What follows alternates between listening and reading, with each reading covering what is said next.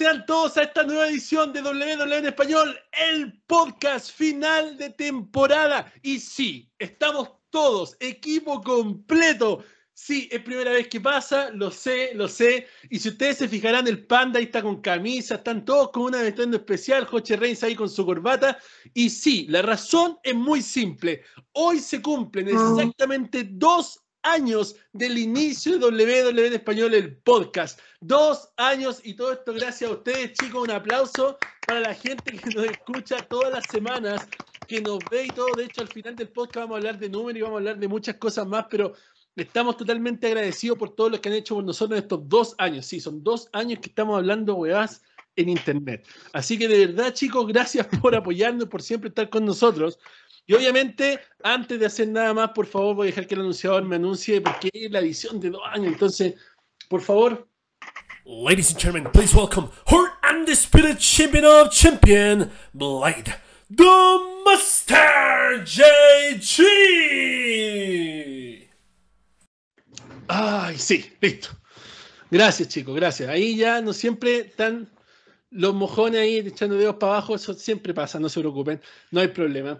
Antes de comenzar también a saludar a los demás panelistas para que todos tomen su tiempo y saludarse, quiero primero hablar de nuestros auspiciadores. ¿ya? Funko Lucha y Pop, la mejor tienda de lucha libre de Chile. ¿ya? Si tú quieres cualquier cosa de Chile, lo que sea de lucha libre, anda a Funko Lucha y Pop en Instagram, síguelos y pide un descuento de parte de la Universidad del Wrestling para obtener todo lo que tú quieras. Arroba Funko Lucha y Pop. Y de hecho, recuerden, los nuevos cinturones deluxe, solamente en Funko Lucha y Pop. También queremos saludar a Amazon.com. Obtiene todo lo que tú deseas en Amazon.com. Envío gratis a los clientes Prime. Y por supuesto, nuestro nuevo auspiciador de Nerd Stores Chile. Ahí está el Hoche Reigns Nerd Shop, la nueva tienda que se ha unido a la Universidad del Wrestling. Ya tenemos un concurso activo espectacular. Hoche Reigns ahí, no sé si lo tendrá con él, alguna cosa, pero va a ir corriendo a buscarlo, pero tenemos un concurso activo espectacular. Te puedes ganar una de las mejores escenas del wrestling inmortalizadas en Funko Pop. Ahí está el premio que tú te puedes llevar a tu casa. La Roca y Stone Cold Steve Austin. Nuevos Funko Lucha. Mira, Funko Lucha Pop. Funko Pop de colección. Estoy ahí nervioso, estoy nervioso. Son dos años, ya, por favor, por favor. Recordemos que acá no hay ediciones. Si la cagamos, la cagamos en vivo y no hay problema. Eh, pero ya, ahí está. Esos dos Funko maravillosos pueden ser tuyos. Lo único que tienes que hacer es seguir a Hoche Rain, seguir de Nerd Shop Chile en Instagram y, por supuesto, estar suscrito al canal de la Universidad del Wrestling. Eso es todo para el momento de WrestleMania Backlash, tú podrías ser el ganador de ese tremendo y hermoso Funko Pop de nuestro hermano Hoche Reigns y su tienda, para que tú puedas ganarlo y puedas ser parte de todo lo que nosotros tenemos para ustedes. Ok, antes de darle el tiempo a los panelistas, me gustaría decir una cosa. Y, no sé, voy a hablar, voy a hablar inglés tipo Andrade Cien Almas, para que, para que no tengan que darme traduciendo en otros lados, ya, por favor. Pero quiero decir una cosa en base a algo que me han comentado mucho en redes sociales estos últimos días y quisiera aprovechar esta instancia para descargarme en vivo con ustedes, a la gente que está en YouTube y a la gente que nos está escuchando por la red de podcast del mundo. También nos puede escribir a arroba Wrestling, porque siempre me escriben a mi Instagram personal, pero también pueden escribir a arroba Wrestling y les vamos a estar contestando los mensajes. First of all, everybody can make this shit for money. Like everybody. Only the ones who love wrestling do this for free. So you should know that we love this more than anything. And that's the only reason why we're still doing this every single month. And that's why we have passion on our hearts. And I believe that that is better than anything. So thank you so much for the ones who are watching this, and for the ones who like don't like the podcast or whatever, they can go to hell and they can suck it, honestly. Ok, ¿quién se fue? ¿Quién se fue? Eso es lo que quiero saber. ¿Nadie se ha ido? No sé, algo pasó con la, con la cuestión acá. Estamos todos, parece. Eh, nada, necesitaba decir eso. No al caso, pero igual, era necesario. Ahora Quiero decirles que estamos acá porque, bueno, fue el Johncito el que se fue. Yo creo que se está uniendo en cualquier momento. De hecho, eh, la cosa acá, chicos, es que no sé si ustedes se han dado cuenta, pero estamos todos los integrantes históricos de la Universidad del Wrestling. Esa es la idea. Ustedes se preguntan dónde está la Rachel. La Rachel eh, no está hoy día, la quisimos echar por hoy día.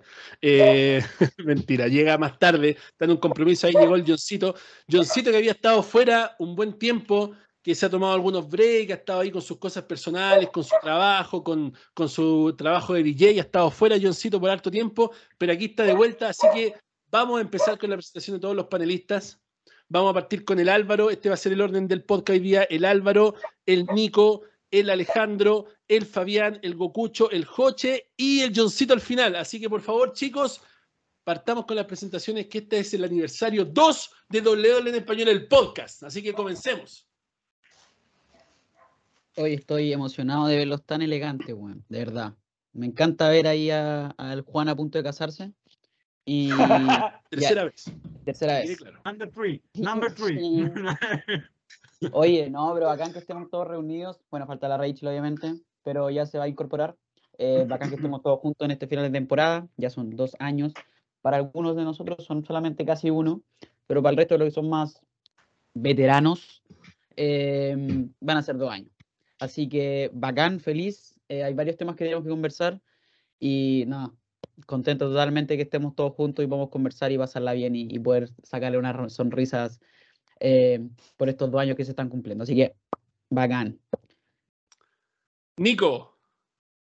Bueno, estos son pocos momentos donde podemos estar todos. Ya, yo me, me, he alejado un poquito del podcast por el, por el, tema de lo que es escribir la misma columna, que ya obviamente se va a seguir retomando, la, la, la columna que se escribe para nuestro Instagram. Ya, así que eh, muy agradecido de estos dos años de, de, la misma compañía de Juan y de los nuevos integrantes, Joche, Álvaro, ya, y lo, con los otros ya por lo menos llevábamos un tiempo más. que están siempre... el, el, el, pandita que fundó esto prácticamente contigo es, como el subdirector, el pandita. Así que Fabi, Johncito también, Gokucho. Eh, por distintos temas a veces no podemos estar todos, por tema de pega u, u otros temas familiares pero es siempre grato estar, las risas abundan cuando estamos todos, así que agradecido, simplemente, eso. Panda. Bueno, eh, la verdad que me siento muy contento de que este proyecto se haya alargado tanto. Eh, darle gracias a mis compañeros en primera instancia por hacer de esto un proyecto entretenido, un proyecto que se pueda disfrutar. Eh, darle gracias a la gente que nos escucha, tanto en YouTube como en Spotify en todas las en todas las cadenas donde lo pueden escuchar. Un, un, montón de gracias porque esto lo hacemos por ustedes. Sé que tenemos mucho feedback con, con nuestro oyente. Eh, me encanta ese, ese, cariño que siempre nos demuestran en, en, las redes sociales y eso es, es muy llenador a nivel de, de, de, la motivación que le seguimos poniendo a este, a este proyecto que lo iniciamos con, con el Juan y un, un, par de personas más, también con el Johncito ahí. Y, y es increíble cómo ha pasado el tiempo ya es increíble como ya van dos años de, de esto. Yo también me perdí un, un, montón de tiempo. Así que solamente agradecer y, y, darle un abrazo con mucho cariño a mis compañeros y también a la gente que me está escuchando ahora y que me va a escuchar en el futuro también. Así que eso. Muchas gracias. Fabián, el miembro honorario de nuestro equipo que, que muchas veces por trabajo, para lo que saben, Fabián es, es personal de la salud y se ha llevado muy difícil con el COVID, ha trabajado mucho. Entonces, por esa razón, casi nunca está con nosotros. Pero, Fabián, te queremos escuchar. En tus 40 años, ¿qué tienes que decirte, Fabián? Eh, bueno, primero que todo, saludar a todos los que están acá en el podcast y a todos los que nos están escuchando también. Eh, bastante contento. Eh, mi segundo aniversario también tuve la oportunidad de estar en el primer aniversario. Dar las gracias a Juan también por haber aceptado la incorporación mía a esta hermosa familia de la Universidad del Wrestling. también decir que, que la motivación que tuve también para poder hacer coleccionista de cinturones fue mirando los videos específicamente del Juan y así fue como lo contacté. Y nos hicimos ahí junta, empezamos a conversar harto y también informar a todos los que nos, nos están escuchando que nosotros también compartimos alegría, decepciones, tristeza, entonces eso también es genial para mí y, y uno puede también eh, conversar y, y intercambiar informaciones sobre el wrestling, así que muy contento y espero que podamos seguir por mucho tiempo más pero que nadie se salga así chiquillo, así que in, intentaré también estar más seguido en el podcast, así que Muchos saludos a todos y felicitaciones por, por estos dos años. Gokucho. Ya comenzó el programa de las mil emociones. Hombres por los aires, patadas voladoras, la mejor lucha al ras de la lona. ¡Dímelo, Carlitos! No, no, en serio, hablando en serio, eh, con respecto a lo que dijiste al principio, no pagan. Si yo te mandé mi cuenta la otra vez, weón. Bueno, eh, puta, un proyecto bueno que nace del corazón, nace del amor a la lucha libre, que todos compartimos. Eh, eso, más adelante voy a seguir hablando. Hay un campeón por ahí que no defiende nunca su título y ya lo voy a, le voy a pegar una apretadita. Eso, vamos, el próximo. Gracias. Vamos a ver, vamos a ver. Joche Reigns. Una de, ojo, paren. Antes que todo, una de las últimas adquisiciones de la Universidad del Wrestling, el jefe tribal chileno Joche Reigns, compadre, aquí está con nosotros. De verdad, tengo que ser muy agradecido de la presencia de Joche Reigns. Ha sido un aporte increíble a lo que es el podcast, a lo que es el Instagram. Nos ha ayudado un montón. Así que, Joche, gracias por estar acá, amigo. Bienvenido de nuevo a tu familia, a la Universidad del Wrestling. Cuéntanos, ¿cómo te sientes? Hola amigos y fanáticos del wrestling. Muchas gracias a ustedes chicos eh, por incluirme en esto. Sé que yo soy uno de los miembros más, más nuevos de, de esta familia de, del podcast de la del wrestling, pero trato de entregarme en un 100% a lo que es esto, a lo que es el amor por el wrestling, que es lo que me motiva, la verdad, todos los días. O sea, estar leyendo noticias, estar viendo videos, estar viendo los programas semanales, aunque de repente dan sueño, pero ahí estamos al pie del cañón viendo todos los días esto porque es algo que amo. Y, y tienes toda la razón cuando dices, nosotros no recibimos uno, pero lo hacemos de todo corazón y siempre estamos eh, recibiendo los mensajes de los fanáticos, en, tanto en los Instagram personales de los chicos como en el Instagram del, de la U del Wrestling. Y siempre estamos tratando de contestar todo, así que si necesitan algo, chicos, contáctenos, háblennos, porque nosotros amamos, a- amamos este negocio, amamos hablar del wrestling y estamos aquí para ustedes. Johncito. ¿Qué tal a todos? ¿Cómo están? Oye, eh, bendecido de estar acá, eh, agradecido de, de estar en esta oportunidad en, la se- en el segundo aniversario de la Universidad del Wrestling, de que me hayan considerado eh, feliz eh, de este proyecto que ha crecido un montón eh, y más que nada, eh, no, no tengo palabras para agradecer el, apoyo de todos los que están acá. eh, tanto los fanáticos como eh, los comentaristas, el, el Panda, el Joche, el Nico, al Álvaro, a Gokucho, a todos. Ya me siento apoyado por ustedes. Salí porque tenía mucho trabajo, tanto en mi trabajo oficial como en el trabajo que hago por fuera, que es DJ, a veces fotógrafo, un poco de animación. Tenía mucha pega y quería entregarle calidad al, a los fanáticos, que no me vieran estar ahí cabeceando, durmiendo.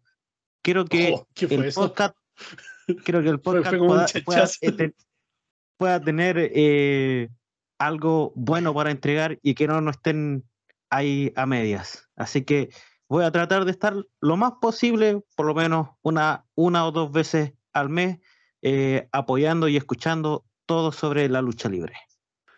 Gracias, Johncito. Oye, esa fue para mí, ¿eh? esa fue para mí, weón, no puede ser. Ok, ok, si vamos a hablar de cosas que son reales, son cosas reales. Hemos grabado el podcast a las 3 de la mañana de repente, ¿ya? 4 de la mañana. Hemos estado, no sé, weón, trabajando en la mañana temprano, de las 7 de la mañana hasta las 8 de la noche, llegando a la casa, comer algo, ducharse, cambiarse ropa y empezar a grabar el podcast tipo 1, 2, 3, 4 de la mañana. Hemos estado aquí, para los que no saben, el Panda, el Fabián, el Nico, el Gokucho, el Johncito, el Álvaro, no sé si al Joche le ha tocado, pero hemos estado hasta las 5 de la mañana grabando el podcast, weón. Y después de que se acaba el podcast, lo tenemos que subir, cortar y subir. Y eso se demora otra hora y media más. Entonces, cuando después nos vamos a acostar y estamos en el chat en vivo, créannos que hay veces que nos estamos quedando dormidos cuando estamos grabando. Nos ha pasado muchas veces, pero todo por amor a lo que hacemos. Álvaro. No, y ojo, weón, porque no tenemos el mismo horario, así que para nosotros es peor, weón. Así que fue directamente el palo, el palo fue directamente para el Juan por su tornilla en cámara, weón. Grande guioncito, bien, bien. Pero guioncito, ustedes bien. saben que igual, durmiendo y todo, directo al salto. Ah, Y obviamente vamos a empezar a hablar al tiro de las cosas importantes, ¿ya? De hecho, como ustedes vieron al principio, este programa está dedicado a uno de los luchadores más grandes en la historia de lo que fue la WWF, la WCW.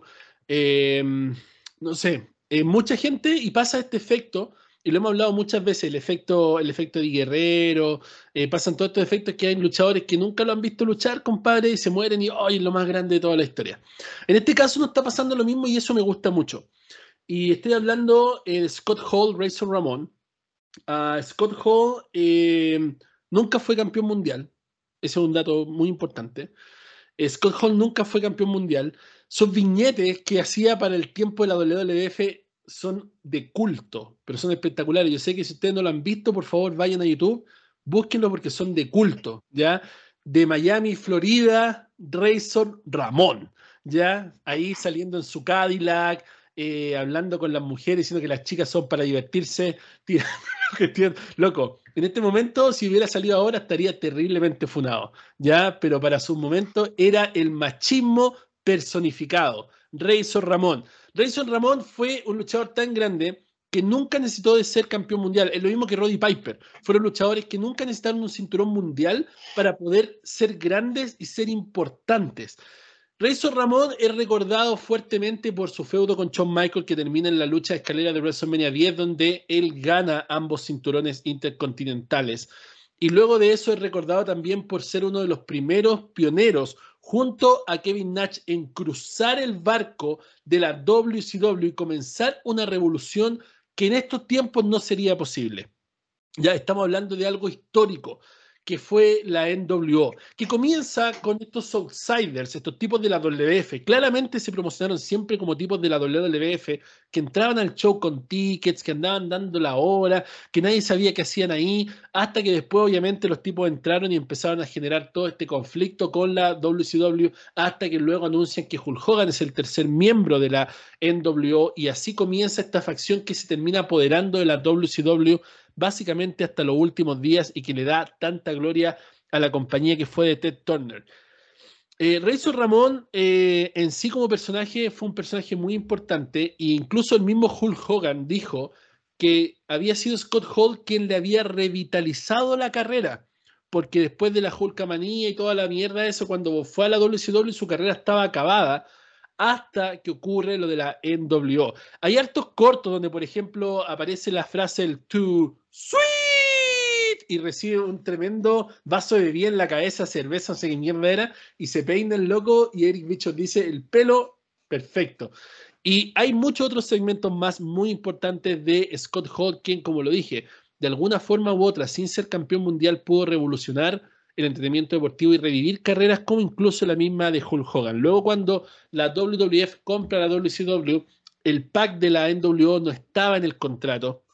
Entonces ellos tuvieron que firmar un nuevo contrato y por esa razón ingresan en el 2002 a la Federación Mundial de Lucha. Se pierden todo lo que es el ángulo de la invasión y todo el tema. Debutan básicamente en No Way Out, metiéndose aquí en esta lucha de Stone Cold contra Chris Jericho entre otras cosas más. Y luego de eso tiene un feudo muy recordado por todos con Stone Cold Steve Austin que acaba con una lucha en WrestleMania X8, donde obviamente la Serpiente Cascabel derrota a Scott Hall. Después de una lucha que a mí me encantó, porque de hecho la vibra que se sentía en ese WrestleMania, y siempre lo he dicho, para mí WrestleMania X8 es el WrestleMania más espectacular de todos los tiempos.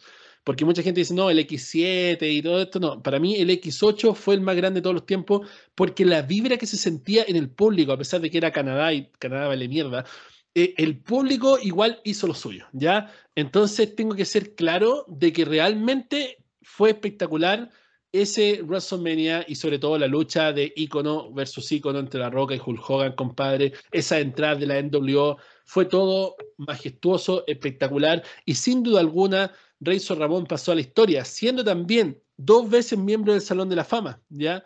Miembro del Salón de la Fama como Razor Ramón y también como Scott Hall, parte de la NWO. Y no me extrañaría que en un futuro llegue a ser tres veces Salón de la Fama como parte de The Click, porque yo pienso y siento que en algún momento los van a inducir al Salón de la Fama también. Entonces creo que realmente él pudo revolucionar el entretenimiento deportivo a su manera, a sus pasos, y por eso es uno de los más grandes de la historia, y como dije, sin necesidad de haber tocado un cinturón mundial.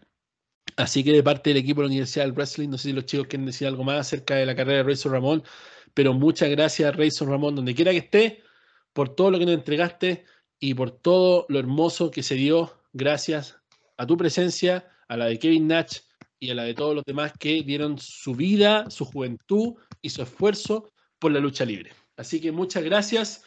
Eh, no hay mucho más que hablar, no vamos a entrar en detalles del fallecimiento, eso se sabe, todo el tema.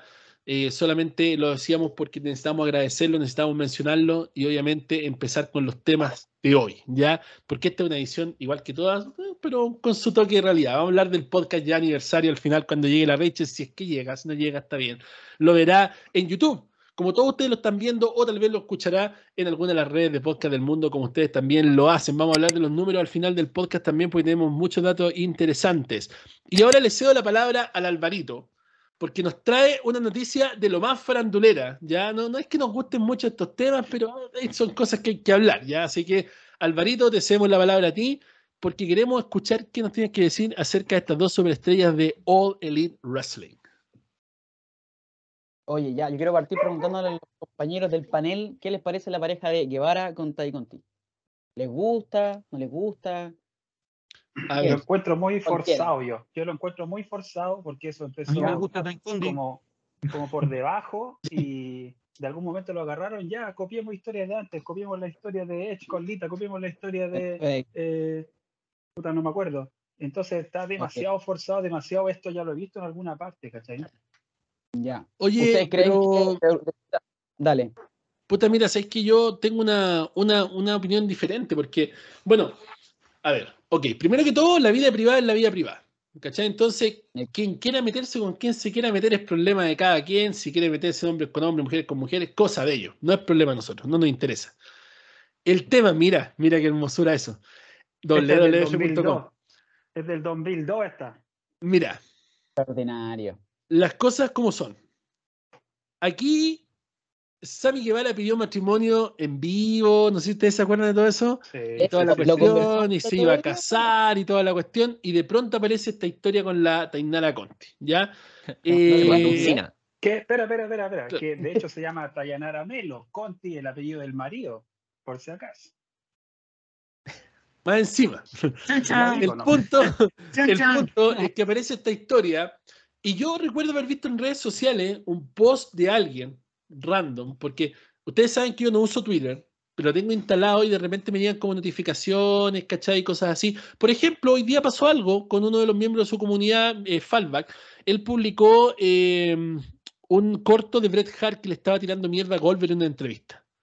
¿Cachai? No sé si ustedes lo vieron, ya tienen que haberlo visto en Instagram de la Universidad del Wrestling, si es que no lo han subido, el Álvaro va a correr a subirlo después del podcast. Eh, pero le hizo una entrevista a Bret Hart y le preguntaron qué pensaba él de que la lucha de Brock Lesnar de ensueño era contra Bret Hart. Y él dice que él siempre escuchó que Brock Lesnar era muy eh, bueno para trabajar, que era una persona como eh, cuidadosa en el ring, bla, bla, bla, bla, bla.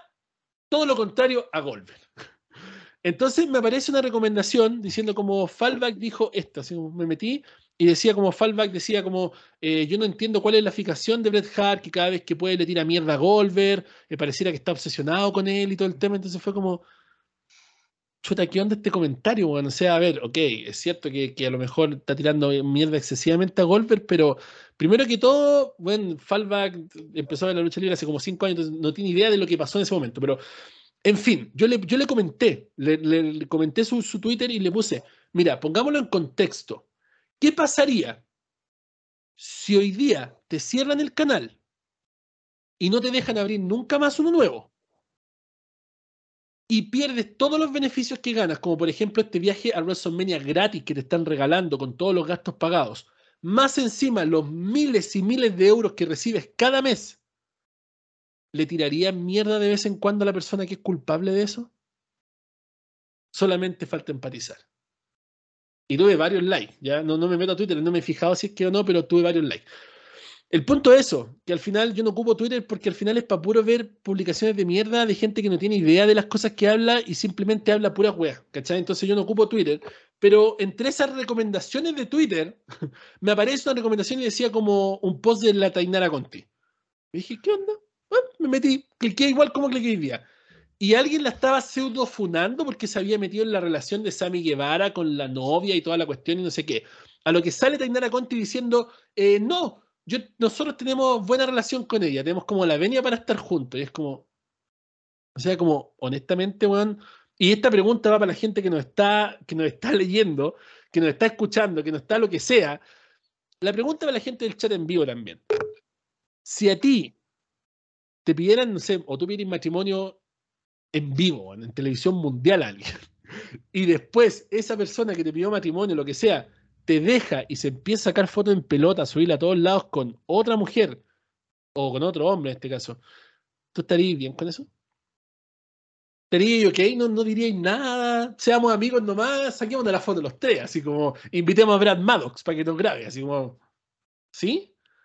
Como, ¿Cachai, no? Entonces, por favor, ya, eh, honestamente, honestamente yo no, no sé, ¿cachai? No, tengo idea de qué es lo que está pasando acá, pero por eso mismo eh, yo tengo que decir que yo vi eso y que vuelvo y repito, la vida privada de las personas me importa un carajo, pero esto está involucrando un storyline en el wrestling.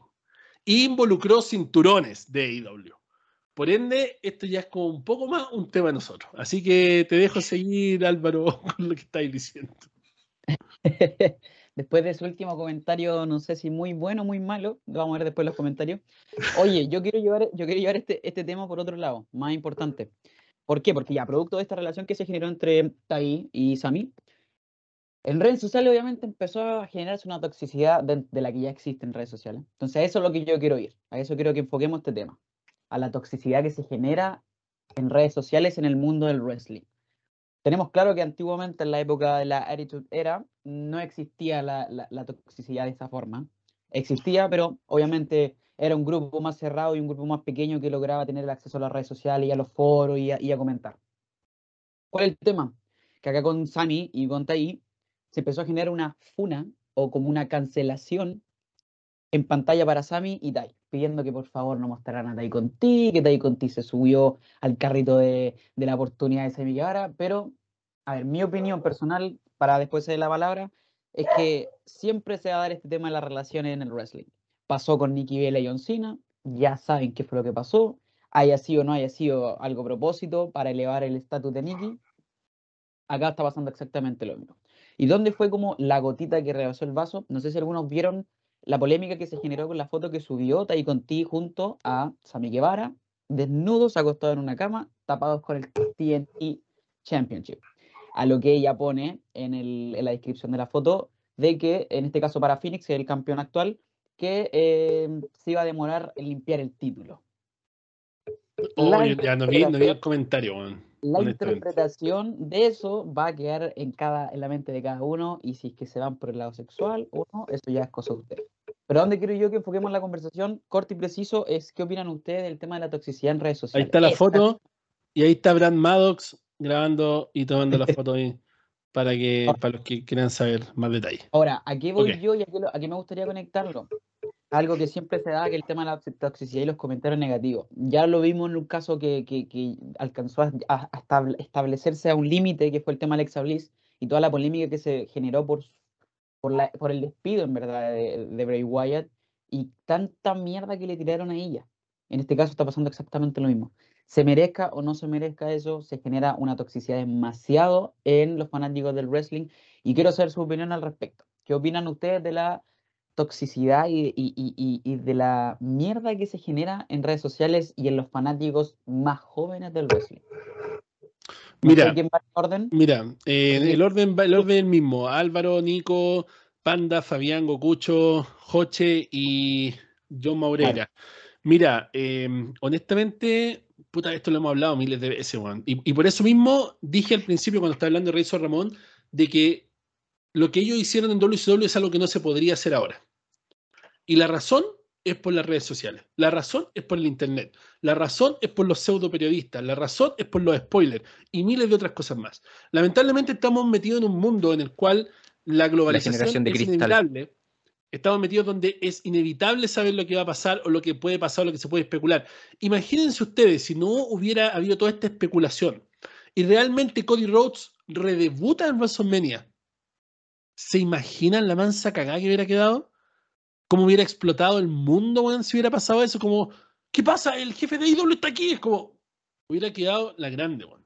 Pero ahora, obviamente, si pasa va a ser bueno, pero en el caso de que, de que pase tampoco se va a llevar una sorpresa gigantesca como podría haber sido, porque ya se ha spoileado en todos lados, ya todo el mundo sabe que esto va a pasar, que esto se viene, ya. Entonces al final del día eh, es un tema, es un tema que, que lamentablemente tenemos que aprender a convivir con esto.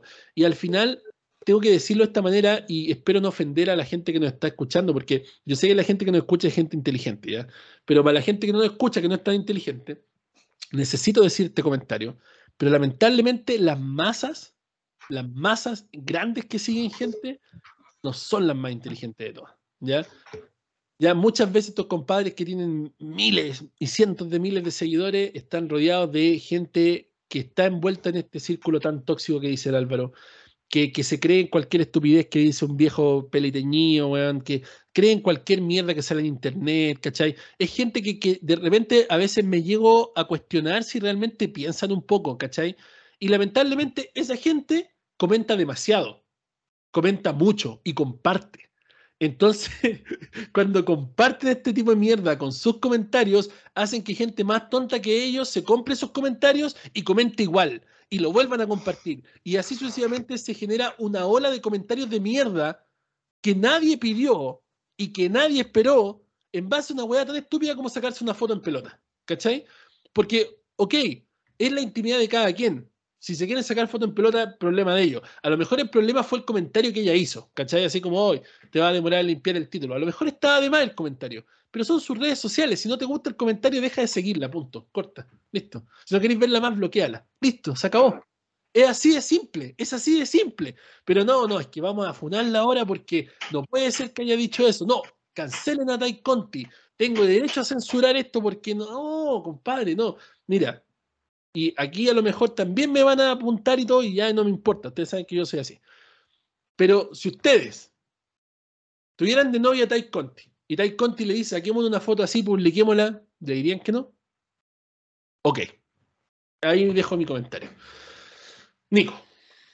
Mira, eh, yo estoy en contra de la toxicidad de las redes sociales. Ya tú, ya el, Álvaro y el Juan ya se explayaron bastante en el tema y comparto el punto de vista de ellos. Pero yo también, Álvaro, quería, y Juan y- y el resto del panel, quería, quería llevarlo yo también a otro ámbito. Ya AEW tiene, ha contratado bastantes luchadores, ya, y yo, yo siento que tirarle tanto, no sé, darle, darle tanta oportunidad a Sami, no sé, a mí no me gusta ese luchador, soy sincero. Para mí, deje- déjenlo con Chris Jericho y listo. Creo que, creo, pucha, con mucho respeto, no es más, creo yo.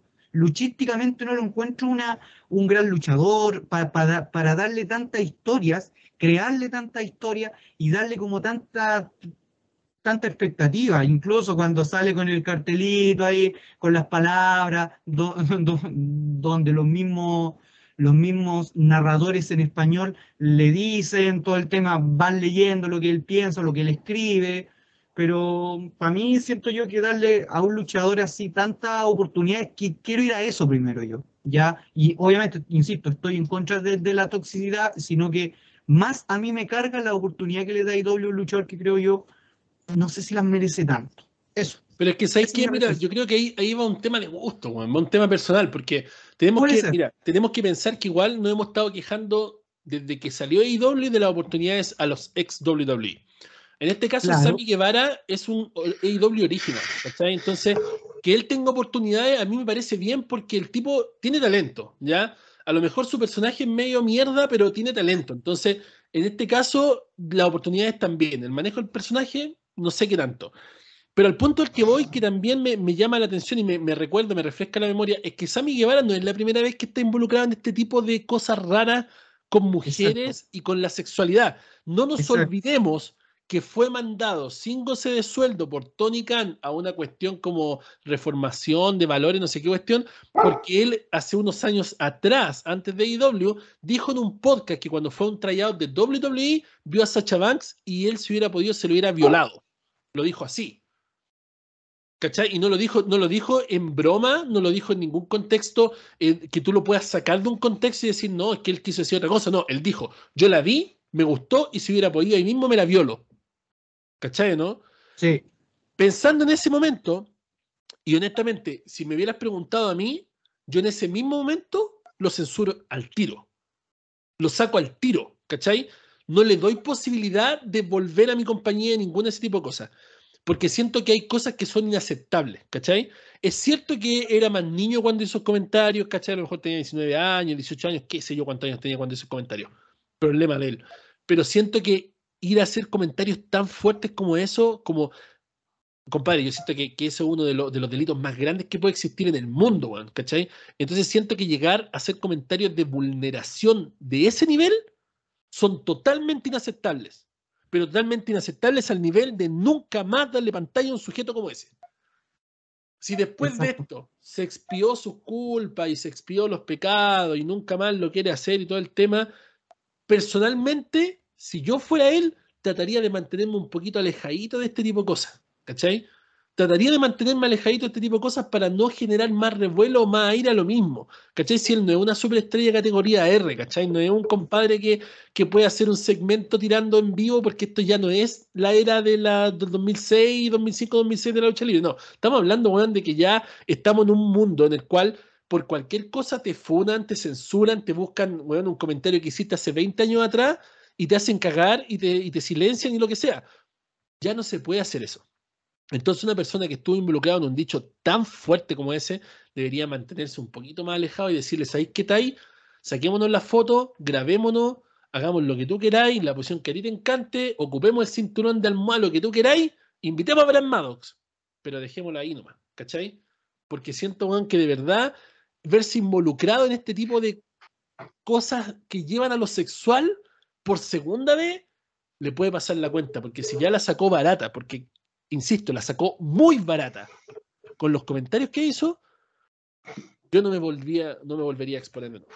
No sé si alguien más quiere decir algo Que ni siquiera, que ni siquiera, que ni siquiera fueron sacados de contexto, o sea, lo dijo, weón, literalmente. Sí, no, si fue literal, si eso lo sabemos, por eso mismo lo estoy recordando. Panda. Claro.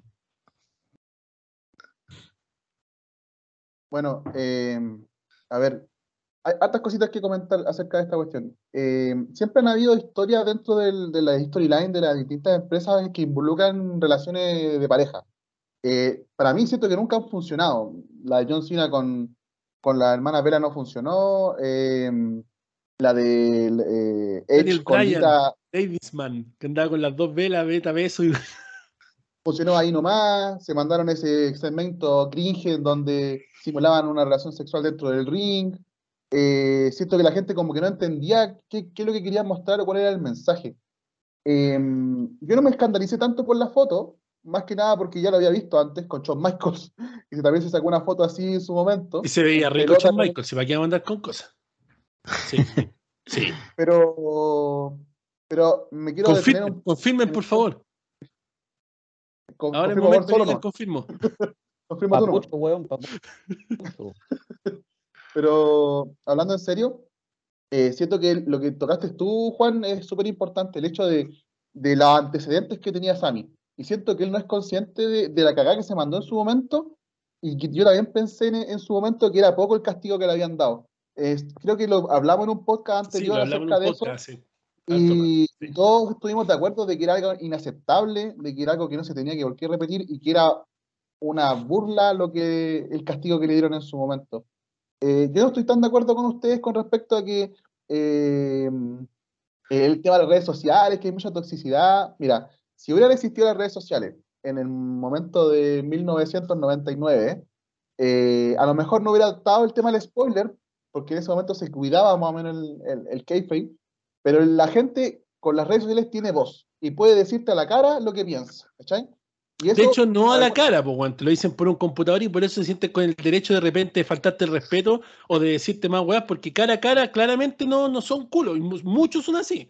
Vamos, ¿para qué independiente de que te vean o no la cara, te, te dicen lo que piensan. Sea bueno, sea malo, sea asqueroso, sea una opinión repulsiva, sea una opinión constructiva, independiente de lo que sea, tú lo lees y dices, "Oh, mira, esta persona opina esto. Y yo no encuentro que eso esté tan mal. Sí lo que encuentro que esté mal es el tema de la cancelación, eso de la funa, que creo que no sirve para nada, ¿cierto? Que, que el tema de la funa es lo que, lo que es como vergonzoso ver- cancelar a alguien por lo que dijo hace tres o cuatro años. Siento que no, no le sirve ni a la persona, no le sirve ni al contexto, ni a las luchas, entre comillas, que se dan hoy en día. Pero mi opinión básicamente es esa, que creo que no tendríamos que escandalizarlos tanto por una cuestión tan estúpida, pero sí creo que Sammy Guevara tendría que cuidarse más en lo que está haciendo, porque ya tiene un antecedente muy grave que es el tema de eh, dichos contra eh, Sacha. Oye, pero también otra cosa que es importante recalcar es que él está en AEW. Y AEW escucha mucho a la gente, yo digo, escucha demasiado a la gente, y ellos hacen caso a este tipo de cancelaciones hueonas de, que pide la gente también. Recordemos que hace poco cancelaron a D. Brian Kendrick, ¿se acuerdan? Por unos dichos que dijo hace no sé cuánto tiempo. Ah, antes de eso cancelaron a, lo- a los Briscoe Brothers, ¿cachai? Por unos dichos homofóbicos supuestamente hace como dos años o tres años atrás, ¿cachai? Entonces, AEW hace este tipo de cosas, ¿cachai? Pero Y no ¿sabéis me qué que pasa, que cancelaran a estos dos huevones por esto, Es que, ¿cachai? ¿sabéis lo que pasa, Juan? Eh, me va me va a perdonar, pero de Brian Kendrick y los que mencionaste recién no son absolutamente relevantes para nada. Y estoy seguro que si funan a John Moxley, a Kenny Omega, si te funan a los más grandes, no le van a hacer ni pico. Nada. Pero nada. nada. No, nada. nada. Sí, es Pasó verdad. con- pasó Es que, oye, pero es que pasó con Sammy Guevara. Con el mismo Sammy Guevara. Lo funaron por el tema de la violación con Sacha Banks y que le hicieron nada, pues. Lo mandaron un mes a una weá para que ya, para que la gente diga, mira, tío, Tony Khan lo hizo bien. Listo. ¿Cachai? Ahora si sale Chris Jericho, weón, y hace 10 dichos homofóbicos, no le va a pasar nada tampoco. Lo van a sacar de pantalla tres meses y después va a volver con gloria y majestad a ser campeón de IW. Absolutamente nada. Imagínate lo importante de las redes sociales y de la gente, que cuando pasó lo de Hulk Hogan, de sus dichos homofóbicos y sus dichos racistas, cuando el, el Hulk Hogan salió de, de host en el último WrestleMania, la gente abucheaba, weón.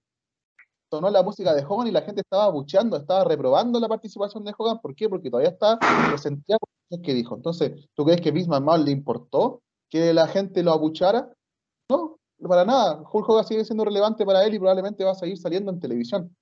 Pero por eso, digo que es por eso digo que es súper importante porque eh, el Internet y Twitter eran principalmente un arma de doble filo.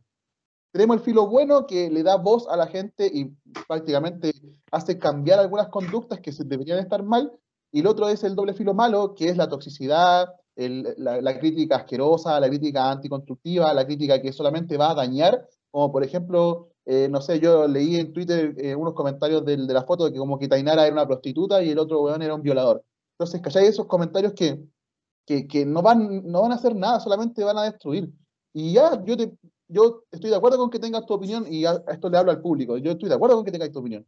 Pero sí, eh, empleala bien y que sea una, opinión constructiva. ¿Sabes que, oye, no me parece esta foto por esto y por esto y por esto? Aunque tu opinión sea una basura y sea vergonzosa y que sea ridícula, pero por lo menos tú tomaste el tiempo de decirlo de manera, eh, no sé, por lo menos elegante o una, forma un poco más educada de, de- de decir lo que piensa. Entonces yo creo que ese es el tema y yo creo que hay que tomarle la relevancia que merece la red social. Es una red social, entonces, por lo tanto, se le tiene que tomar el peso que tiene, nada más. Oye, y ojo que acá en Estados Unidos se está dando esto muy fuerte entre la gente, porque ustedes me imagino que saben, yo creo que todo el mundo sabe que Estados Unidos es un país muy patriota, ¿ya? La mayoría de la gente que, que- son viejitos ya, o de alta edad, o los que son patriotas, patriotas, no solamente están todos armados, sino que también defienden la libertad en lo que es el país, porque este es el país de la libertad.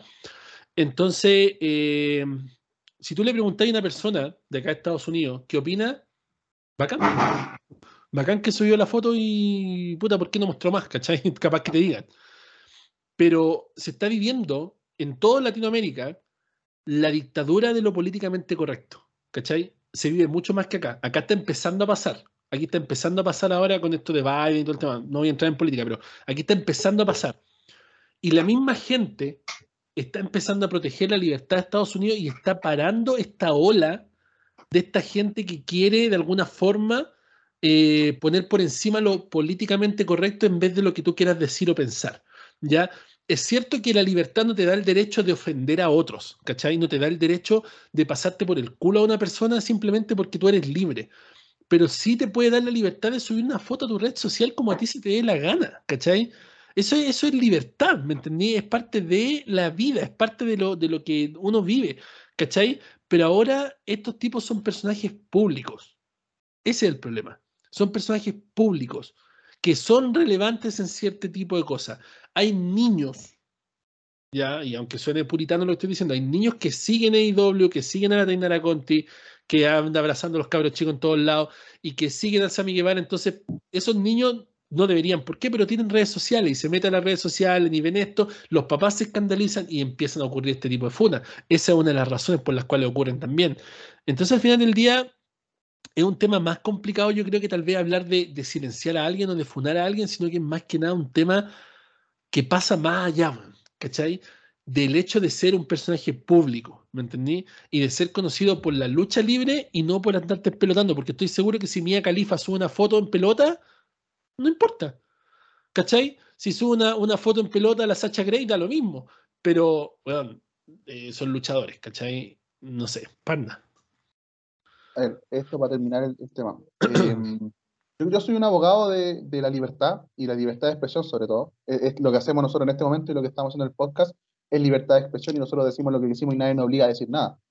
El tema es que eh, Sammy Guevara está bajo un contrato, Tai Conti está bajo un contrato y ese contrato penaliza o em, eh, le da derechos al luchador de hacer o, deshacer algunas cosas dentro de su vida personal. He visto contratos yo de WWE y también de All Wrestling que impiden, por ejemplo, eh, subir fotos de su vida personal a luchadores para no para proteger el kayfabe, lo hicieron con el Undertaker un montón de tiempo, el hecho de que cuidar el personaje lo más posible y hacerlo eh, esta especie de hermetismo de, la creativo, eh, y yo, considero que eso está bien. A, a, mí lo que me molesta del tema y lo que considero que es súper importante que lo toquemos es que Sammy Guevara tiene un tema muy grave respecto a lo que pasó con Sacha Banks. Y eso, él, se nota en este contexto de que no le importó una raja lo, que le, lo, que le, pasó la última vez, perdón, y no le importó una raja eh, la reacción de la gente con respecto a la foto. Él puede subir las fotos que él quiera, pero él tiene que saber que está bajo contrato de Oliver Wrestling, está eh, siendo una figura, entre comillas, más o menos importante dentro de la storyline de la que está en Oliver Wrestling, entonces yo creo que eso él no lo está entendiendo y no sabe lo que está pasando con su carrera y con la carrera de Tai Conti, porque recordemos que los dos son nuevos. Tai Conti era una, una desconocida que se hizo conocida hace dos meses con, con suerte y hace poquito tuvo una pelea titular, pero que todos sabíamos que iba a perder. Entonces, relevante no es. Yo encuentro que él, Sammy Guevara, porque esto Tai Conti no tiene. yo, encuentro que el Sammy Guevara es el tema porque Tai Conti no tiene ningún antecedente negativo eh, yo encuentro que él tendría que ver eh, con su representante y con su familia que le aporten en diciéndole, oye, estas cosas no están mal, pero podría evitarlas, mínimo. ¿Alguien más que quiera hacer algún comentario, Gokucho? oye, de verdad, ¿ustedes creen que esto fue vida real?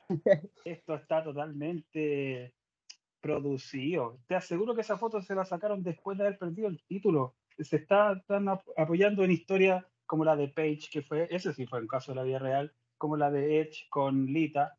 Escucha, esa famosa foto se la hemos visto a quién? A Shawn Michaels, a Beautiful People, a Mickey James, a Chelsea Green, hace poco a la campeona de internet de TNA, o sea, de Impact. Entonces a mí me parece que esto es totalmente producido, porque si fuera eh, real, los dos paran la raja para la casa. Porque no es, eh, no estamos no fue una filtración, no fue, la subieron derechamente. ¿Tú crees que la, subieron con, sin autorización? La subieron con autorización para generar todo esto, para generar empatía, para que dijeran, ah, pobrecito. Porque, claro, ya Sammy Guevara se mandó una cagada hace años atrás, listo. Esa cuestión con los carteles yo la encuentro insufrible, pero tan aburrido, pero lo hacen porque, bueno, el loco es súper talentoso y bueno, la gente lo quiere, cuando Juan salía la gente así llega a explotar, pero están haciéndolo para, para crear empatía, para que digan, ah, mira, ellos nos comparten su vida personal, su vida privada, oh, nunca he visto que hacen algo con el cinturón. Yo encuentro que eso es totalmente producido, no es real. Y, repito, estoy pongo todas mis cartas sobre la mesa que esa foto la sacaron después de que él haya perdido los títulos. Claro, y no es algo nuevo, esto ya se ha visto, bueno. Esto ya se ha visto. Álvaro, No, más que nada de que no centremos la mirada en la foto. O sea, hablando del tema de internet, la foto fue simplemente la guindita de la torta para que la gente bueno, se subiera al carrito de la alegría y vamos puteando y vamos punando y vamos cancelando, ¿cachai? Acá es como un todo, ¿cachai? Aquí se sumó que está ahí contigo desde que está con Sammy Guevara empezó a tener más relevancia en AEW, ¿cachai? Entonces eso la gente lo agarró y empezó a decir, mira, se está subiendo se el metió en la relación y toda la cuestión y termina ahora, de ahora cosas. está ahí contigo Lo mismo después de haber... con. ¿Cómo? Eso pasó con mismo. Pasó lo- el tema de Matt Hardy. Lo mismo pasó. No, Ella se, se cambia entre comillas de pareja y empieza a tener relevancia en WWE. Exacto, si tú crees que Entonces si Lita hubiera seguido tema. con. Si, tú- si tú crees que Lita hubiera seguido con ese río, sería la Lita que conocemos ahora ni cagando. Probablemente no. Probablemente no. Bueno, pero eso ese es el tema con, ese tema en específico y, quería traerlo por ese mismo, por ese mismo tema. Oye, eh, yo voy al punto que, decía Álvaro, que es la toxicidad de, los fanáticos hoy en día, que básicamente no puedes hacer nada, no hay cómo darle ni el gusto a los fanáticos hoy en día. Ellos te piden algo, tú se los das, te critican, eh, si no se los dan, te, te critican. Eh, creo que la generación de ahora es muy cristal. Eh, básicamente, hoy no hay una libertad de expresión, porque si tú das tu opinión, te, eh, te empiezan a criticar porque diste tu opinión, aunque a veces, muchas veces la haya hecho con respeto, con delicadeza, pero si otro piensa algo diferente, básicamente te levanta y te deja caer. Creo que no hay mucha libertad en, en la opinión, deberíamos respetarla siempre que sea eh, que te la digan con respeto, siempre que tú expreses tu opinión de forma eh, correcta, que te respeten tu pensamiento, pero hoy en día nadie respeta el pensamiento del otro. ¿Para qué vamos a estar con cosas? Eh, yo creo que la gente ha normalizado esto de, por ejemplo, ver una imagen que básicamente está semidesnudo, porque aquí no se vio teta, no se vio básicamente choro, nada de eso. eh, estaban tapados con un título, ¿para qué vamos a estar con cosas? Estaban tapados con un título, estaban semidesnudos. La gente estaba como, oye, está mostrando esto, está mostrando esto otro, te empieza a criticar. Pero si tú escuchas en una canción, tú escuchas que te van a poner Se en la cuatro, que foto. te la van a meter cinco, que te van a hacer esto y te van a hacer esto otro, eso está normalizado. No, no hay crítica a la canción. De hecho, la bailan, la gozan, la disfrutan como quieran. Pero ponen una imagen donde básicamente estáis mostrando casi nada. De pelos la foto. Oye, sáquenlo. eh, ¿Cómo pueden subir esta foto? ¿Cómo hacer esto? No. Entonces, hay mucha toxicidad hoy en día con los fanáticos. No hay cómo darle en el gusto. Sí, bueno. Johncito, el Fabián, Fabián. Algo súper cortito para cambiar el tema del Johncito. Yo pensé que el Fabio iba a seguir con los conceptos. Yo pensé que iba a seguir. No, no, no, no. Oye, eh, algo súper cortito, mira, es lo mismo yo creo que eh, tomando relación también la fotografía, yo creo que eh, lo que dice Cocucho es bastante cierto, eso ya lo sabían ellos, la empresa también ya lo tenía visto de antes, eso yo creo que estaba todo fríamente calculado y por qué. En la foto al momento de existir ya un cinturón, ese cinturón ya está involucrando una empresa. Es lo mismo que si nosotros estamos con un contrato de trabajo y nos agarramos a pelear en la calle con ropa casual, yo creo que lo- por, lo general la empresa no te va a decir absolutamente nada. Pero si te agarras a pelear con la, con la ropa de la institución, yo creo que te van a echar cagando. Yo creo que es lo mismo que va a pasar con la foto. Si la foto ya tiene un cinturón, está representando una empresa. Y entonces, si no ocurrió nada, es porque la empresa ya lo sabía. Y eso también lo están ocupando a favor de ellos. ¿Para qué? Para generar una, una history, ¿cachai? Entonces, tomando también en relación las redes sociales, yo creo que si en el año 97 hubiese existido las redes sociales, ¿ustedes creen que hubiese pasado con Owen Hart cuando le rompió el cuello a Stone Cold? En esa movida que, fue bastante imprudente, porque era obvio que, que estaba muy abajo, muy abajo la cabeza de Stone Cold y era como obvio que se iba a romper el cuello. Yo creo que la gente hubiese hecho mierda a Owen Hart, weón. ¿cachai? Sí. ¿Y qué hubiese pasado también cuando Owen Hart murió en un evento por culpa de la WWF en ese momento? Quizás el castigo de la gente a la WWF hubiese sido mucho mayor. ¿Y por qué? Porque en ese entonces no había redes sociales y solamente que la gente que vivía en Estados Unidos podía reclamar alguna cosa, pero la que vivía fuera de Estados Unidos, en Europa o acá en América, ¿qué iba a poder hacer? Nada, entonces, ¿qué pasó? Oye. pasó, más, pasó piola, pues.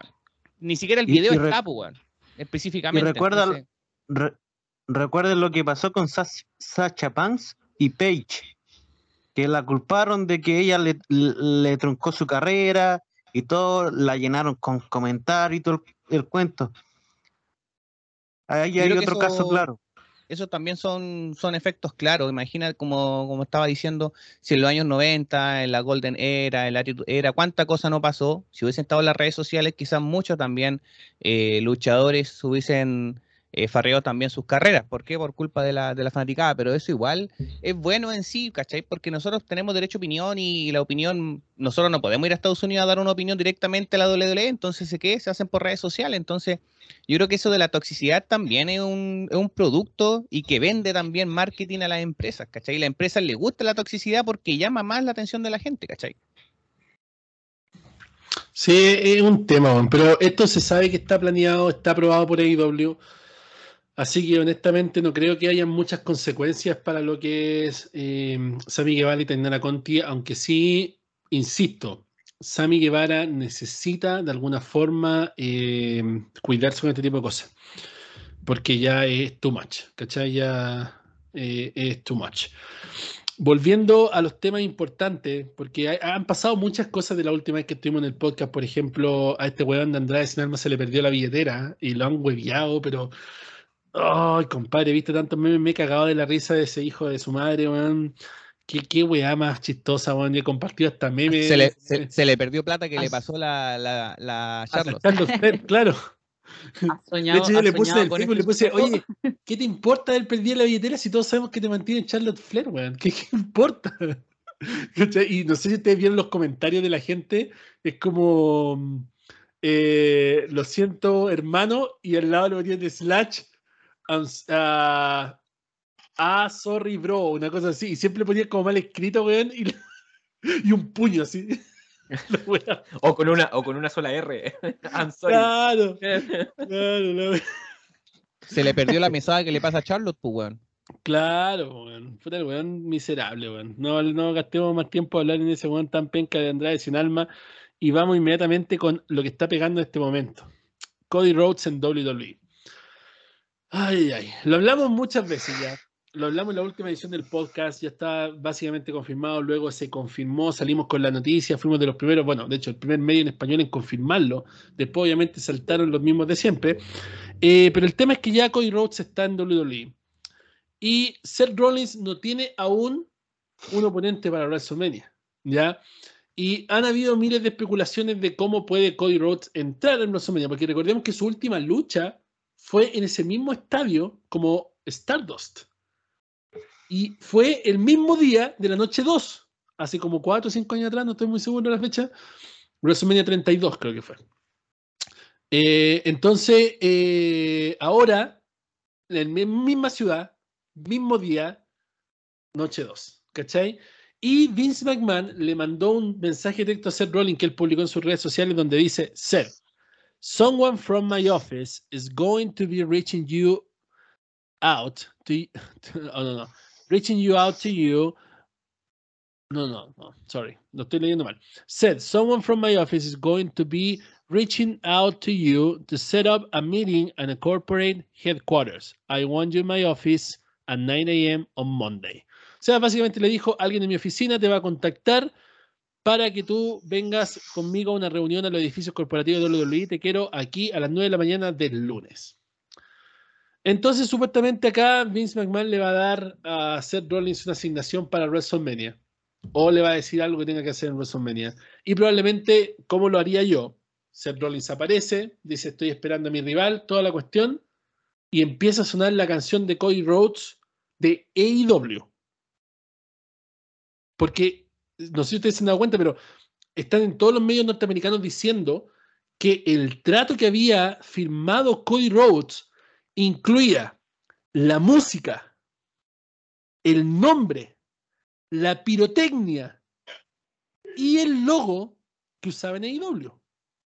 O sea, estamos hablando que la contratación que le están haciendo a Cody Rhodes es tan grande que el loco va a salir con, con esta canción de Adrenalina, creo que se llama la canción. No estoy muy seguro cómo se llama. Kingdom. ¿Ah? Kingdom. Ya, Kingdom. Kingdom. Va a salir con la canción Kingdom y va a salir con la pirotecnia y con el trajecito así del- de la nueva edición de la figura que va a salir de Cody Rhodes y con todo, ¿cachai? O sea, viene con todo. Eso sería espectacular. Si suena así, sería tan épico. Bueno, yo, no, sería más épico que la entrada de Jeff Hardy con la canción de los Hardy en AEW. ¿Cachai? Sería mucho más épico. Sería como, como para echar abajo el estadio. Pero ahora salió otro rumor. Salió otro rumor donde dicen que probablemente el oponente de Seth Rollins va a ser eh, Gabe Stevenson, Stevenson, el tipo de la, de la Olimpiada, el, el que ganó la Olimpiada y que contrataron en WWE. Salió ese rumor también, que es muy posible que ocurra. La pregunta es la siguiente: ¿irá WWE a complacer por fin a los fanáticos reventando el estadio con la llegada de Cody Rhodes dando una lucha espectacular que obviamente va a ganar Cody, por supuesto?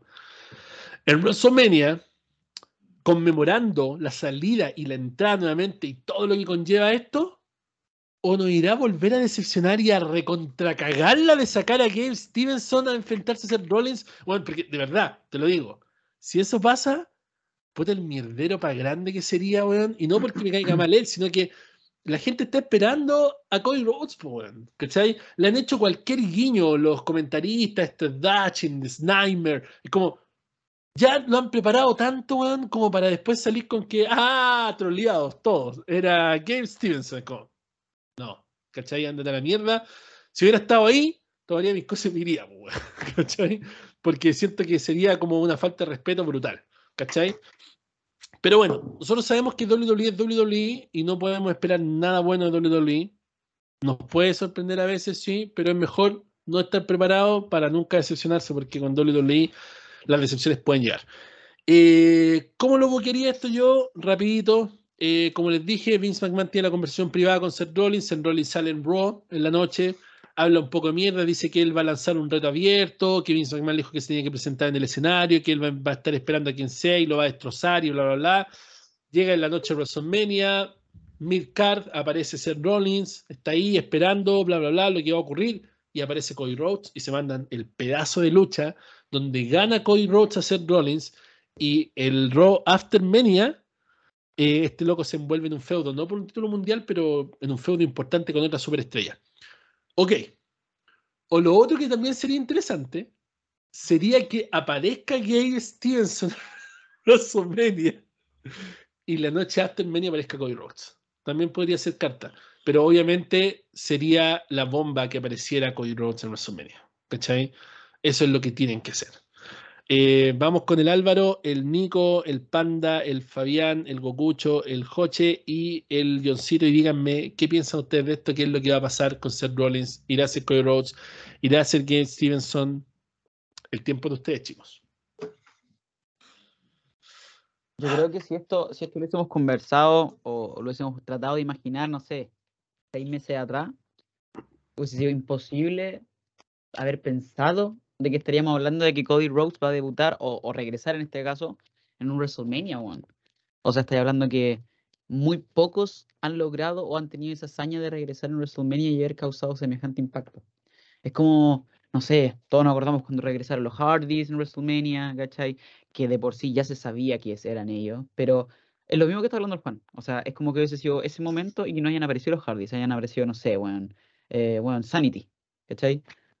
Bueno, acá Ya. sería exactamente lo mismo, ¿cachai? Em, pero creo yo que está tan elevado el hype que yo creo que está ocurriendo siempre el factor que siempre ocurre. El que nunca fue fanático de Cody Rhodes en WWE o en AEW, ahora está, pero bueno, así hypeado al máximo porque aparecería Cody la cuestión. Mi postura es que ojalá weón, tenga toda la libertad del mismo tema de AEW. Kingdom, bueno, Kingdom de por sí es un temazo, así que si no lo han escuchado, vayan a escucharlo por mientras, lo, lo reproducen en YouTube, ni un problema. Bueno, es temazo. Más encima en WrestleMania, no sé en qué noche estará, no, no he visto, yo creo que es la, la 1, que es como entre comillas la más, la más regular, que, que igual ese tema es complicado el tema de las noches, porque igual tienen la embarrada con las luchas, han cambiado algunas luchas de noche, sabemos que quieren tener este plan de dejar a Steve Austin con, con KO de main event para cerrar el evento de la noche 1, y mucha gente que también está en contra por el tema de que están opacando a Ronda con Charlotte. Entonces, está complicado el tema de las noches. Yo creo que mi, mi porcentaje es que hay un 70% de probabilidad de que sí aparezca en WrestleMania y que se haga en WrestleMania. Y el 30% es que la caguen y la dejen para un post-WrestleMania. ¿Ya? Ahora, no va a tener para nada el mismo efecto con Seth Rollins post-WrestleMania. Entonces, de partida ya se debiese cambiar automáticamente el feudo. O sea, si aparece en, en el Raw posterior a WrestleMania, es imposible que sea contra Rollins. Tiene que ser otra escena titular. Otra escena, perdón, mejor dicho. Si es titular, mejor todavía. ¿Ya? Claro. Oye, y recordemos, y recordemos que tampoco Finn Balor tiene lucha para WrestleMania. ¿Cachai? O sea, bueno, Finn Balor lo anunciaron para la batalla de Andrés Gigante. Bueno, campeón estadounidense. Que supuestamente está de nuevo subiendo. Entonces, para cerrar el tema de Cody Rhodes, creo yo que es un golpe, pero directo al mercado. Eh, y aún me da risa que hay gente que todavía sigue en, en- en comunidades comentando de que bueno, va a volver con, como, como Stardust o que va a volver a llorar. Bueno, ¿ustedes creen que pagaría o firmaría un contrato bueno, así de grande para volver a lloviar? Bueno, No. nadie, nadie, bueno, o No, el contrato, el contrato tiene No. WWE Championships en el Ca- metido entre medio. está ahí. O sea, está- estás está hablando de que, claro. weón, te, te aseguraste, ya te aseguraste el futuro y, y hiciste el movimiento que cualquier weón en su perra vida hubiese querido hacer. ¿Cachai? Ahora, eh, el tema es qué va a pasar después, pero eso ya es otro tema y, y de verdad que espero que debute en WrestleMania y weón tape todas las bocas posibles, incluso que hasta lo presentara Vince McMahon sería una weá que ya tú decís, ya, aquí ya, esta weá es otro nivel. ¿Cachai? El weón que le tiró mierda por meses y por años a, a la empresa de McMahon es presentado por McMahon regresando en WrestleMania. Como lo hizo con Eric Bischoff en su momento. Exacto, ¿cachai? Siendo como, Sí, ya, Seth toma, te tengo tu contrincante. Kingdom, weón. Explota, weón, Sí. automáticamente. Así que, Vamos a estar reaccionando en vivo en la Universidad del Wrestling, ¿ah? para que vaya al canal ese día de WrestleMania. Nico, Mira, y como, como decía el Álvaro, pocos luchadores se han dado y va a quedar el- el- en la memoria un gran momento WrestleMania para Cody, volver, de verdad. Eh, que se haga, que se realice. eh, yo lo preferiría ver en la segunda noche por un tema de simbolismo, por un tema de fecha, por etcétera. Me gustaría verlo a mí en la misma, en la misma segunda noche. Hay un desorden terrible y eso en algún momento en el podcast lo anticipamos. Se viene anticipando desde el WrestleMania pasado, de cuando lo hacen con dos noches. Es terrible, es terrible tanto para el bolsillo del fanático como también para lo que es eh, el tema de, de meter a tanta lucha y se están dando muchos momentos WrestleMania. Ya, Eh, incluso estaba olvidando lo que era el campeón de Estados Unidos que está quedando afuera, viejo. Qué importante dato ese, de verdad. Así que, uff, tremendo, tremendo. Mira, esperar que sea, que sea con Cody. Ya dudo, dudo que hacer lo vayan ahí a poner en este caso con Finn. Dudo, dudo, dudo que salga algo ahí. Yo creo que es con Cody. Y estamos más que claros por todos los guiños. Se ha estado esperando en Raw para construir esa rivalidad en Raw. Pero no sé, yo creo que, yo creo que, que lo van a querer eh, realizar en WrestleMania con presentación de, algún luchador o alguien va a hacer la misma presentación o quizás simplemente va a sonar el tema y ese estadio se va a caer abajo, viejo. Por eso decía yo la, la misma segunda noche, porque estamos claros que la segunda noche es también donde tiene el más eh, el mayor hype, sin desmerecer la primera noche, porque está claro la lucha con Ronda. Hay una oye, pero lucha ojo, que el año pasado estábamos con la misma mierda la primera noche, vale, callampa, la primera noche no, la segunda noche va a ser buena. ¿Y qué pasó? La primera, primera noche noche fue fue mejor que la segunda. Exacto. Ojo con eso. Ahora, obviamente, en la segunda noche tenemos Brock versus Roman, y aunque sabemos que va a ser una lucha de mierda, va a ser WrestleMania, ¿cachai? Sí. Mientras estábamos hablando, y esto lo quiero aprovechar de tocar, salió un tweet de Triple H. Triple H acaba de tuitear algo, Sí. una foto. Dice lo siguiente en español. "Ah, va a llegar un tiempo en el cual tú vas a creer que todo está acabado, pero eso solo será el comienzo. Esa es una frase de Luis El Amor.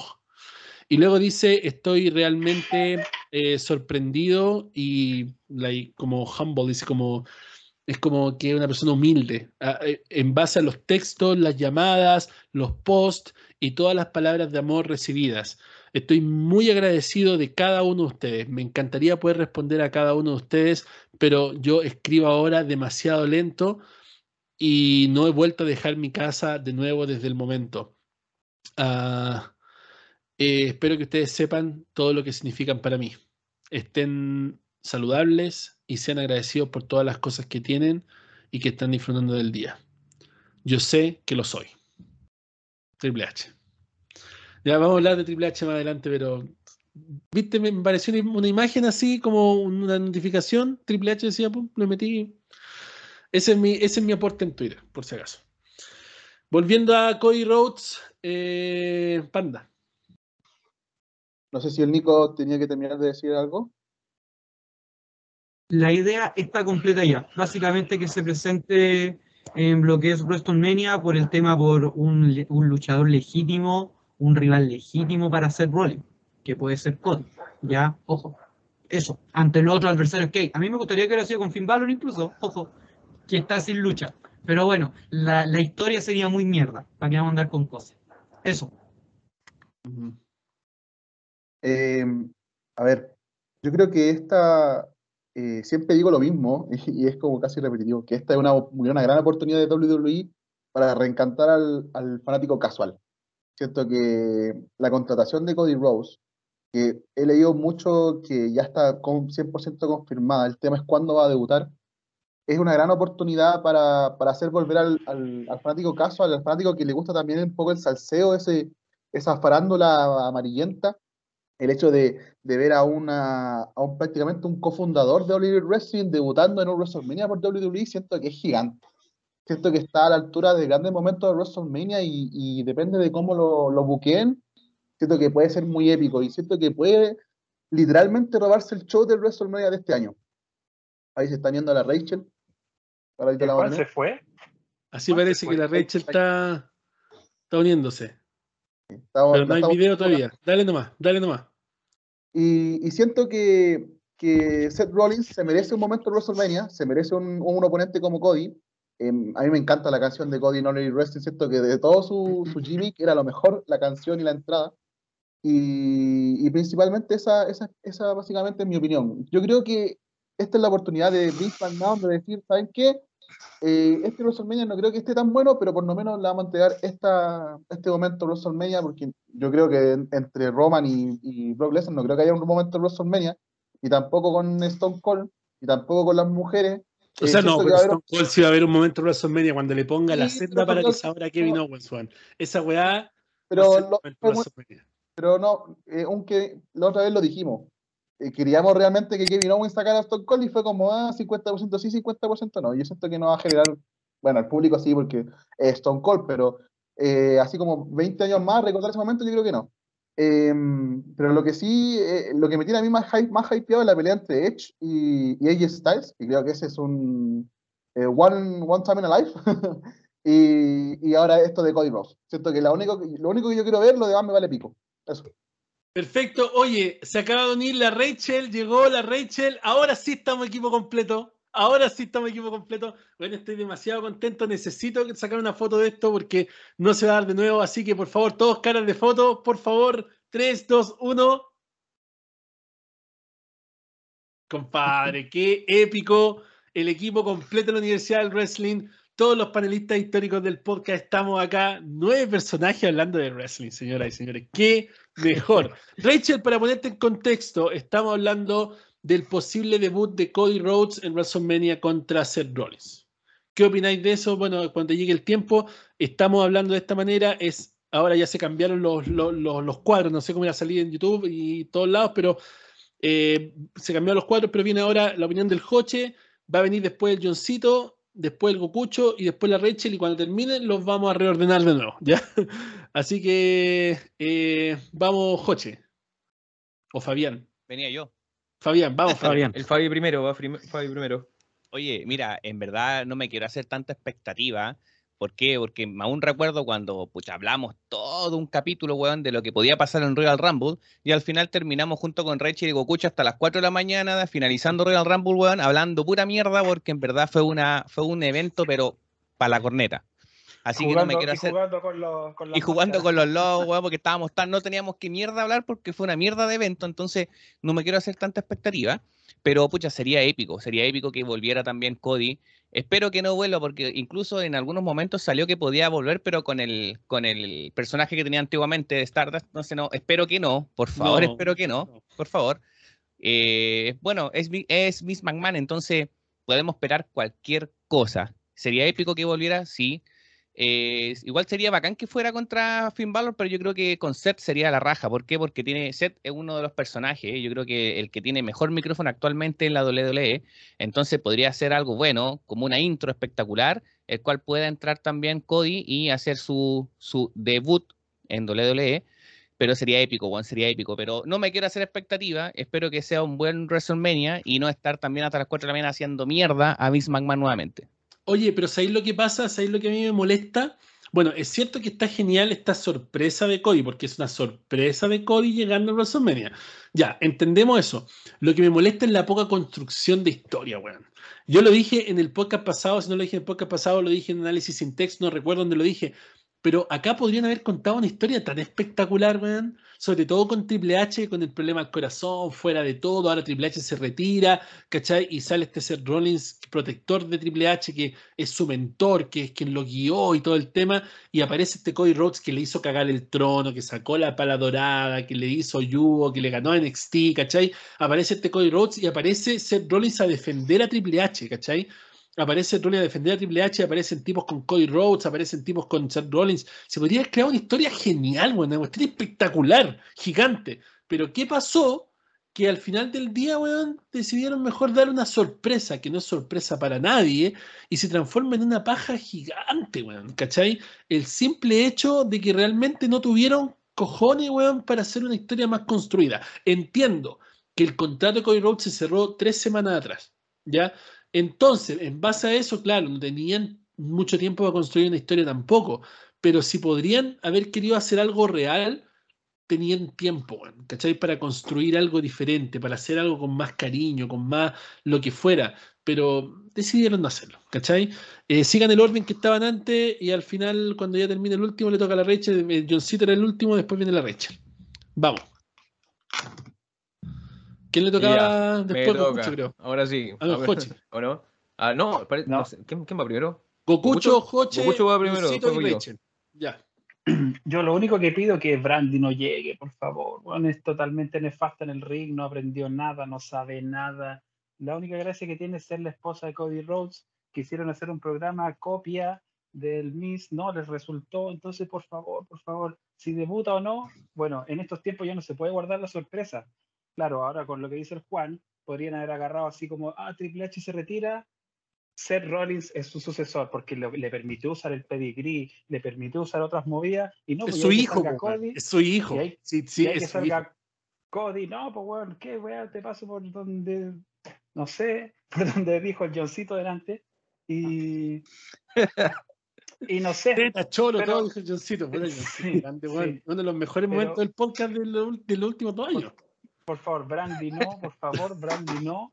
Eh, y si debuta bien, si, si no debuta mal, recordemos que Goldberg cuando volvió después de 10 años, re- eh, volvió la, la noche siguiente en el Raw, no estuvo en WrestleMania, entonces igual hay que esperar que el Raw post WrestleMania es el mejor del año, quieranlo o no, es el mejor del año. Pero eso, debut. eso se rotó los últimos dos años, weón. Los últimos dos años ha sido una mierda el robo WrestleMania, weón. Pero es que, weón, estamos en pandemia, no hay gente, weón. Entonces, ah, no me extrañaría que el Undertaker se vaya a retirar luego con gente, porque se retiró en un, en un domo, weón, con puras pantallas. Entonces, como digo, en la noche de los debuts, de los ascensos, de etcétera, etcétera, etcétera. Si no aparece en WrestleMania, yo esperaría la otra noche para hablar, porque de verdad no. Vince está loco, weón. Joche.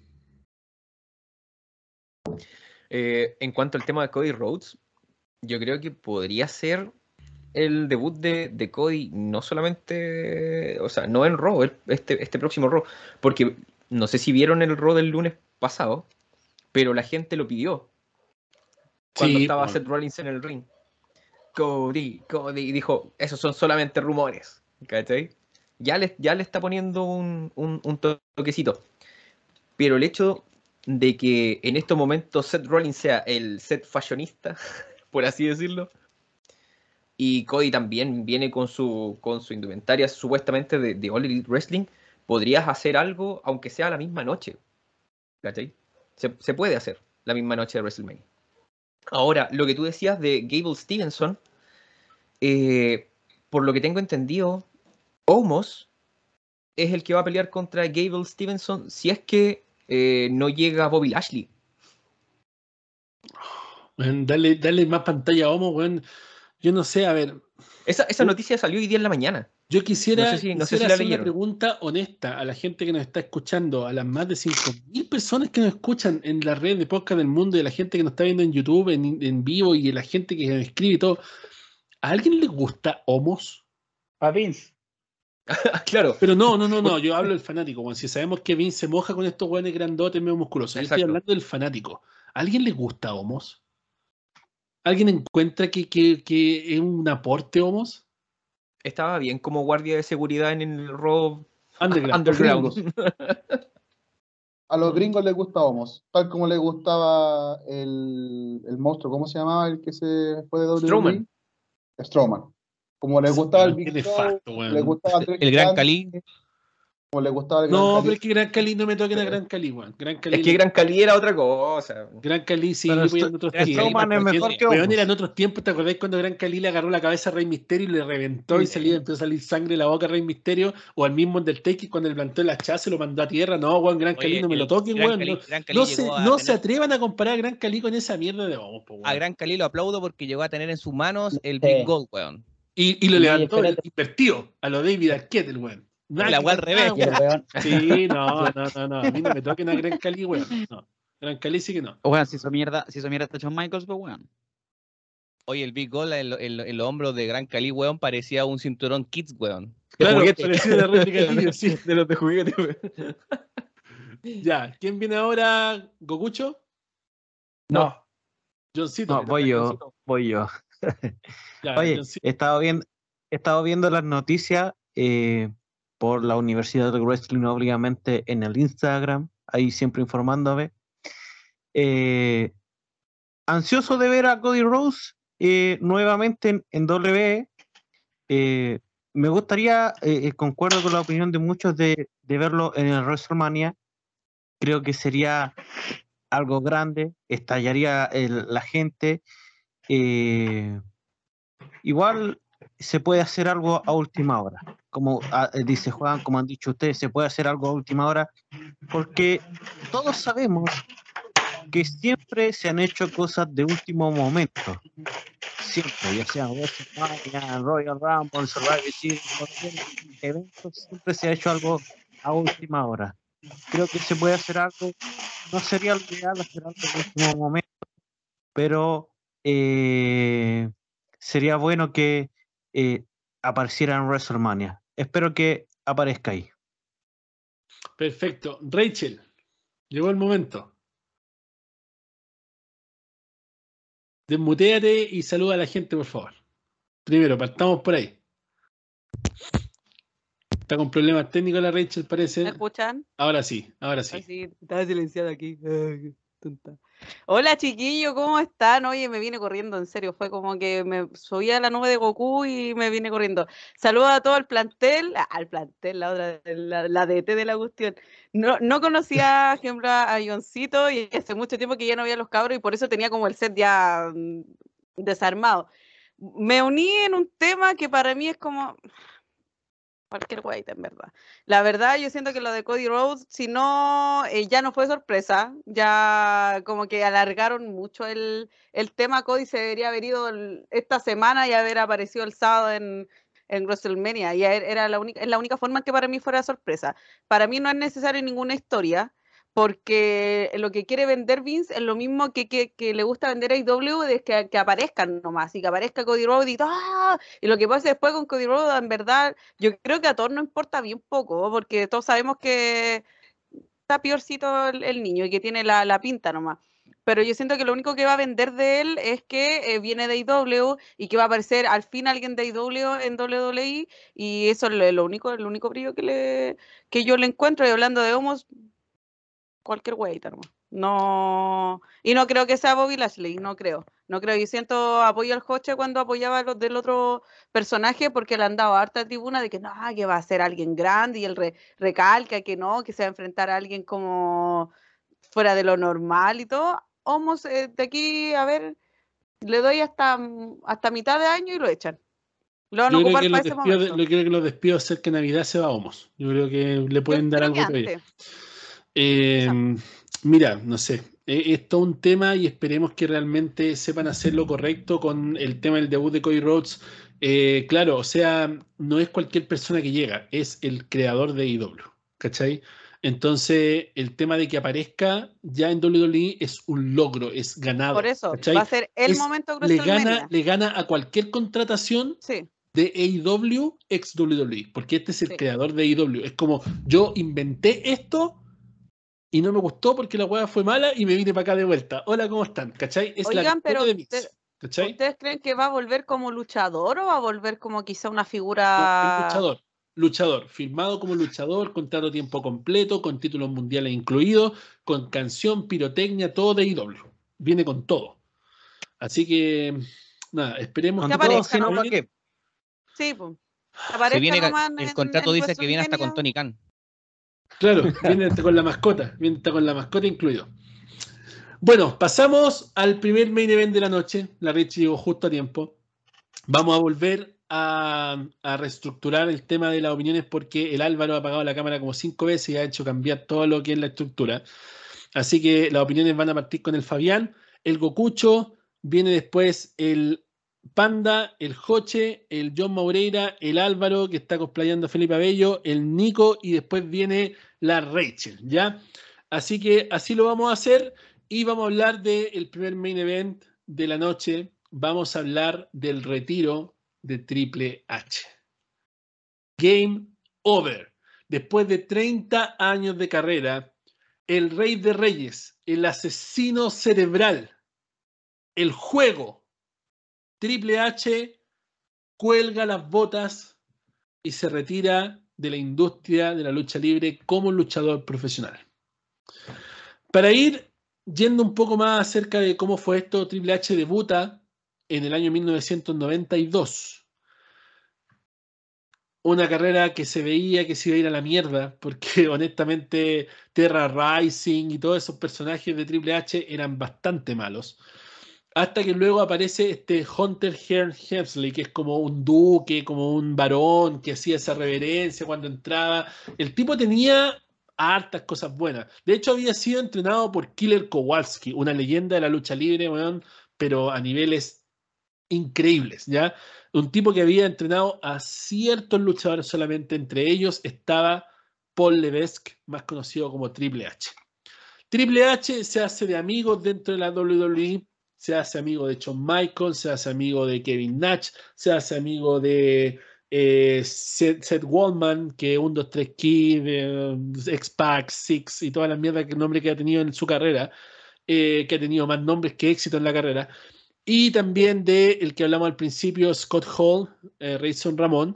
Y ellos protagonizan este momento que le llaman Curtain Call, que es el momento en el cual se va eh, Ramón y Kevin Nash a la WCW y estos se despiden en el ring. Se abrazan y todo en una lucha de jaula de acero. Este fue el primer gran momento de Triple H en la historia de la industria. Pero ese gran momento también le costó a Triple H un castigo de la puta madre. ¿Cachai? Triple H estaba como yendo para arriba y cuando pasa eso lo castigaron y lo mandaron al suelo, como a lo más bajo. ¿Por qué? Porque no iban a castigar ni cagando a Shawn Michaels, que era lo más grande que tenía la industria. Los otros dos se habían ido. Y no, vamos, a castigar al más bueno. El más bueno al arco, Triple H se va a castigar. Luego de eso, Triple H cambia su personaje a este Triple H que es el guardaespaldas de Shawn Michaels. Como que toma el rol que tenía Diesel en su momento. Se transforma en el guardaespaldas de Triple de Shawn Michaels, empiezan a, a inventar feudo y entre ellos inventan la D-Generation X. Shawn Michaels sale con este concepto, la, de concepto de la D-Generation X con Rick Rude y con China. Se genera este stable que hasta ahora ha sido el stable más grande de la historia junto a la NWO para competir en estas luchas de marcas de lo que era la WCW y la WWF. desarrolla su carrera en base a ser la sombra de Shawn Michaels. Luego de eso, este tiene la posibilidad de empezar a brillar después de haber ganado cinturón europeo y envolverse en ciertas rivalidades con la Fundación Hart y también con lo que fue la Nation of Domination. Triple H se hace cargo de la DX. Y es ahí cuando Triple H empieza a subir en su carrera. ¿ya? Luego de eso, Triple H adopta este personaje de El Juego, que vendría a ser el personaje más carismático de Triple H al principio de su carrera, antes de tocar lo que es la WWE. Triple H adopta este personaje del juego. ¿Cómo nace el juego? Esto eh, mucha gente no lo sabe y lo hemos comentado antes, pero va a ser bueno que lo volvamos a comentar. ¿Cómo nace el personaje de el juego? La lucha libre en ese tiempo se le llamaba el juego. Entonces, los luchadores o los conocedores de la lucha libre, los que ahora le llaman conocedores, o estos compadres que se creen analistas, que salen de la nada, todo esto, se llamaban a ellos mismos, no, no Rachel, se llamaban estudiantes del juego. ¿Me entienden? En este caso, la Rachel iría como en kinder del juego, ¿cachai? Eh, entonces aparece este tema de el estudiante del juego, ¿cachai? Entonces le hace una entrevista a Jim Ross a Triple H y le pregunta acerca de este juego y le dice, a ver, ¿qué pasa con los estudiantes del juego y todo el tema? Y él le dice, ah, ah, para, yo no soy un estudiante del juego, yo soy el juego. Y ahí nace este personaje del juego, ¿cachai? Yo no sé quién tiene un perro, por favor, muteese. Y aparece este tema de, del estudiante del juego. Y va, compadre, y de alguna forma se transforma en este personaje que es tan espectacular que llega a ser campeón de la WF, llega a ser campeón intercontinental, mientras es campeón intercontinental gana los títulos en pareja con Stone Cold Steve Austin, ¿cachai? Y se produce todo este personaje que se envuelve en esta facción McMahon-Hemsley que toman el poder de la Federación Mundial de Lucha después de que se disuelve la corporación y todo el tema del Ministry of Darkness, se produce este momento tan espectacular cuando lo enfeudan con Stephanie McMahon, de donde nace esta relación de la vida real, que lo lleva más adelante a casarse, pero esto no tiene nada que ver con lo que estamos hablando. Empieza esta relación y todo el tema, luego Triple H se lesiona los cuádriceps. Y eso lamentablemente, digo lamentablemente, lo deja fuera de todo el ángulo de la invasión, lo deja fuera de todo el ángulo más importante de la Federación Mundial de Lucha.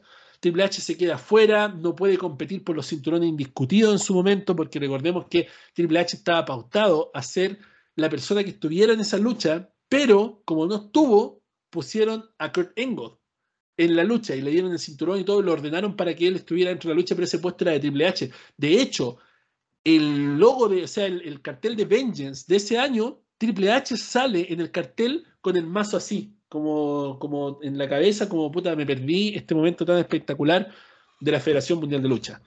Se pierde el ángulo de la invasión, se pierde el ángulo de lo que es el cinturón indiscutido, y luego hace su regreso del Madison Square Garden en uno de, para mí, los mejores momentos en la historia de la lucha libre y de Triple H también. Hace su regreso del Madison Square Garden y anuncia su entrada al Royal Rumble del año 2002 Royal Rumble que gana eliminando a Kurt Angle y se asegura el ticket dorado para ir a WrestleMania. En un feudo con Chris Jericho, quien estaba siendo manejado por Stephanie McMahon, quien ya se había dado besos con Kurt Angle, se había dado besos con Chris Jericho y con un montón de otros tipos más, que no vamos a mencionar ahora. Pero se van en este feudo donde incluso se las da a Stephanie en WrestleMania y termina coronándose como el campeón indiscutido de la Federación Mundial de Lucha. Luego de eso, después de haber defendido el cinturón indiscutido, Triple H recibe el cinturón más hermoso en la historia de la industria, que es el cinturón indiscutido. Entregando los dos cinturones de la Federación Mundial de Lucha Ric Flair, se hace campeón y luego se involucra en estos feudos con el Undertaker, con Hulk Hogan, pierde el cinturón y ya todos sabemos lo que pasa con este Triple H Face. Quien luego se vuelve heel de nuevo, que es el mejor estado de Triple H en la historia y como el cinturón se lo lleva Brock Lesnar a SmackDown, Eric Bischoff dice, no, pues este cinturón ya no es undisputed, es very disputable. So, we're going to start a new championship. Y saca el World Heavyweight Champion y se lo da a Triple H. Triple H se corona como campeón mundial de peso pesado y se produce esta obsesión con el cinturón que Triple H lo marca como uno de los campeones más importantes en la historia del cinturón Big Gold porque se obsesiona con el cinturón. Lo lleva a tener feudos con Shawn Michael, que le quita el cinturón en la cámara de eliminación, después lo recupera de vuelta. Lo lleva a feudos con eh, Chris Benoit, lo llevó a feudos con Randy Orton, quien ganó el cinturón desde Chris Benoit y luego se lo quitan de nuevo. Lo tiene Triple H, se va al feudo con Batista, donde pierde el cinturón del mundo en WrestleMania 21, hace que Batista tenga su momento en WrestleMania, el cambio generacional del año 2005. Luego de eso, eh, Triple H en WrestleMania 22, si es que no me equivoco, va por el cinturón de la WWE contra John Cena. Después de eso, en WrestleMania 23, al parecer estaba fuera por un tema de una lesión nuevamente. Y después regresa a enfrentarse al King Booker. Ya estamos hablando de SummerSlam, si es que no me equivoco. Por favor, refresqueme la memoria. No recuerdo si fue con el King Booker o con Umaga. Existe una, una, un tema ahí donde regresa. ¿Ah? Con Umaga. Ya, regresa Triple H después de un buen tiempo, regresa nuevo con un personaje face. Eh, luego de eso, Triple H se va a SmackDown por primera vez. Y ahí se enfeuda con Jeff Hardy, se enfeuda con Edge, se enfeuda con varios, consigue el cinturón de la WWE, de nuevo el spinner. Y así sucesivamente fue construyendo una carrera la cual estuvo en mucho tiempo en lo alto. Triple H fue cuestionado muchas veces y de hecho la razón más grande por la cual fue cuestionado fue por su matrimonio con Stephanie McMahon en el año 2002, 2002-2003 honestamente, honestamente, siento que todo lo que Triple H tuvo fue meritorio, pero lamentablemente eso como que le bajó el pelo a la carrera de Triple H a nivel fanático. Ya recordemos que Triple H no solamente tiene un micrófono espectacular, tiene una presencia increíble. El tipo era bueno en el ring. Más encima, el tipo tenía la habilidad de crear facciones que podían levantarse no solo a sí mismo, sino que a todos los que estaban involucrados con él, como fue el caso de la Fundación de Evolución, que yo diría que si no es la facción más imponente e importante en la industria, está en top 3, fácilmente. Evolución levantó la carrera de Randy Orton, levantó la carrera de Batista, revivió la llama en Ric Flair. Y más encima le dio reinados mundiales a Triple H y lo envolvió en feudos espectaculares con Scott Steiner, con Goldberg, con quien se cruzara en el camino de él. Año 2006 también algo que se me olvidó mencionar fue la refundación de DX con Shawn Michaels. Tuvieron enfeudado con los McMahon, los McMahon después año 2007 eh, fue cuando estuvo fuera eh, Triple H y estuvo Shawn Michaels peleando contra John Cena en WrestleMania 23 y así sucesivamente siguió la carrera, después se enfrentó a Brock Lesnar, después debuta Sting, aparece este feudo con Sting para el WrestleMania 31 que fue totalmente innecesario, donde hacen que Sting caiga humillado frente a Triple H, una patada en la raja nueva para la WCW, y así sucesivamente hasta que después obviamente gana el Royal Rumble y se convierte en campeón de la WWE nuevamente para enfrentarse a Roman Reigns y así una carrera de puros éxitos, sin contar obviamente NXT que fue realmente una creación completa de Triple H, Dusty Rhodes, um, ¿Quién más estaba involucrado? William Regal. Eh, solamente tipos espectaculares. John Michael, que se unió después al equipo. Eran solamente leyendas espectaculares que querían crear un producto nuevo y lo consiguieron. Triple H se transformó en el COO de la compañía, estuvo metido en un feudo con CM Punk. Hubieron muchas cosas interesantes que se crearon en torno a lo que fue Triple H. 30 años de puros logros, 30 años de alegrías, 30 años de rabia. Yo creo que si tú no odiaste alguna vez a Triple H, simplemente nunca viste la lucha libre, porque yo creo que todos en alguna vez odiamos a Triple H, todos queríamos, no sé, matar a Triple H eh, cuando, no sé, dio esa recompensa de un millón de dólares por dejar fuera de circulación a Goldberg. Yo me acuerdo, yo era chico, tenía no sé, como 11 años y aparece en la tele, weón, que Triple H ofrece una recompensa para dejar fuera de circulación a Goldberg y aparece Batista y le quiebra una pata, no sé cómo fue, ya no me acuerdo muy bien cómo fue, un brazo, no sé qué fue, y lo deja, lo deja fuera de circulación. Y ahí Batista hace una evolución y, todos odiábamos a Triple H. Todos odiamos a Triple H, todos le tuvimos mala, todos queríamos que desapareciera de la, de la faz de la tierra. Y luego, obviamente, le tomamos el cariño que merece. Y obviamente, en esta edición del podcast queremos recordar los mejores momentos de Triple H, queremos realmente eh, rendir pleitesía a nuestro Rey de Reyes, que sin duda alguna nos dio una carrera de 30 años maravillosos, nos dio la mejor infancia para bien o para mal, y nos dio momentos que son totalmente imborrables de la memoria de los fanáticos. Así que obviamente le voy a pedir a todos los panelistas del podcast que puedan dar su opinión en cuanto a Triple H y que digan su momento favorito. Personalmente, mi momento favorito de Triple H yo creo que es su regreso en Madison Square Garden. Yo creo que ese es mi momento favorito. Cuando yo digo Triple H, recuerdo ese momento y es como, papá, loco, yo quiero vivir ese momento nuevamente y lo vuelvo a ver y lo vuelvo a ver. Es uno de mis momentos favoritos. Hay varios, pero ese diría yo, junto con el cual gana el cinturón indiscutible en WrestleMania X8, son mis momentos más grandes de Triple H. Entonces, el orden, como habíamos dicho, Fabián, Gokucho, Panda, eh, Joche, eh, Johncito, Álvaro, Nico y Rachel. Vamos. Bueno, primero que todo, eh, como se ve acá, con el cinturón de la Attitude era el Big Eagle para conmemorar también a Triple H. Yo creo que uno de los mejores recuerdos que tengo de él es de la era Attitude. Odiado por mí, ¿por qué? Por, por ser fanático de The Rock. Aún recuerdo todos los feudos que tuvo con La Roca, con la ayuda de Vince y todo odiamos a, a Triple H de por qué lo ayudan para poder ganar, etcétera. Pero yo creo que para hablar de Triple H podríamos estar una temporada entera hablando de él. Una leyenda, yo creo que uno de los, si es que no es, bueno, uno de los mejores luchadores en la historia de, de la industria, ya porque igual hay hartos más, ¿sí? pero yo creo que para poder estar con, hablar de Triple H eh, se necesita mucho más tiempo, ¿ya? Eh, en verdad, eh, Triple H debutó prácticamente en el año que nací, para que Juan lo sepa, año 91, ¿ya? Debutó en el 30 años- 92, weón. Y vos Sí, en el pero 81, déjate de bajarte pues, la edad, weón. Prácticamente, pues, weón.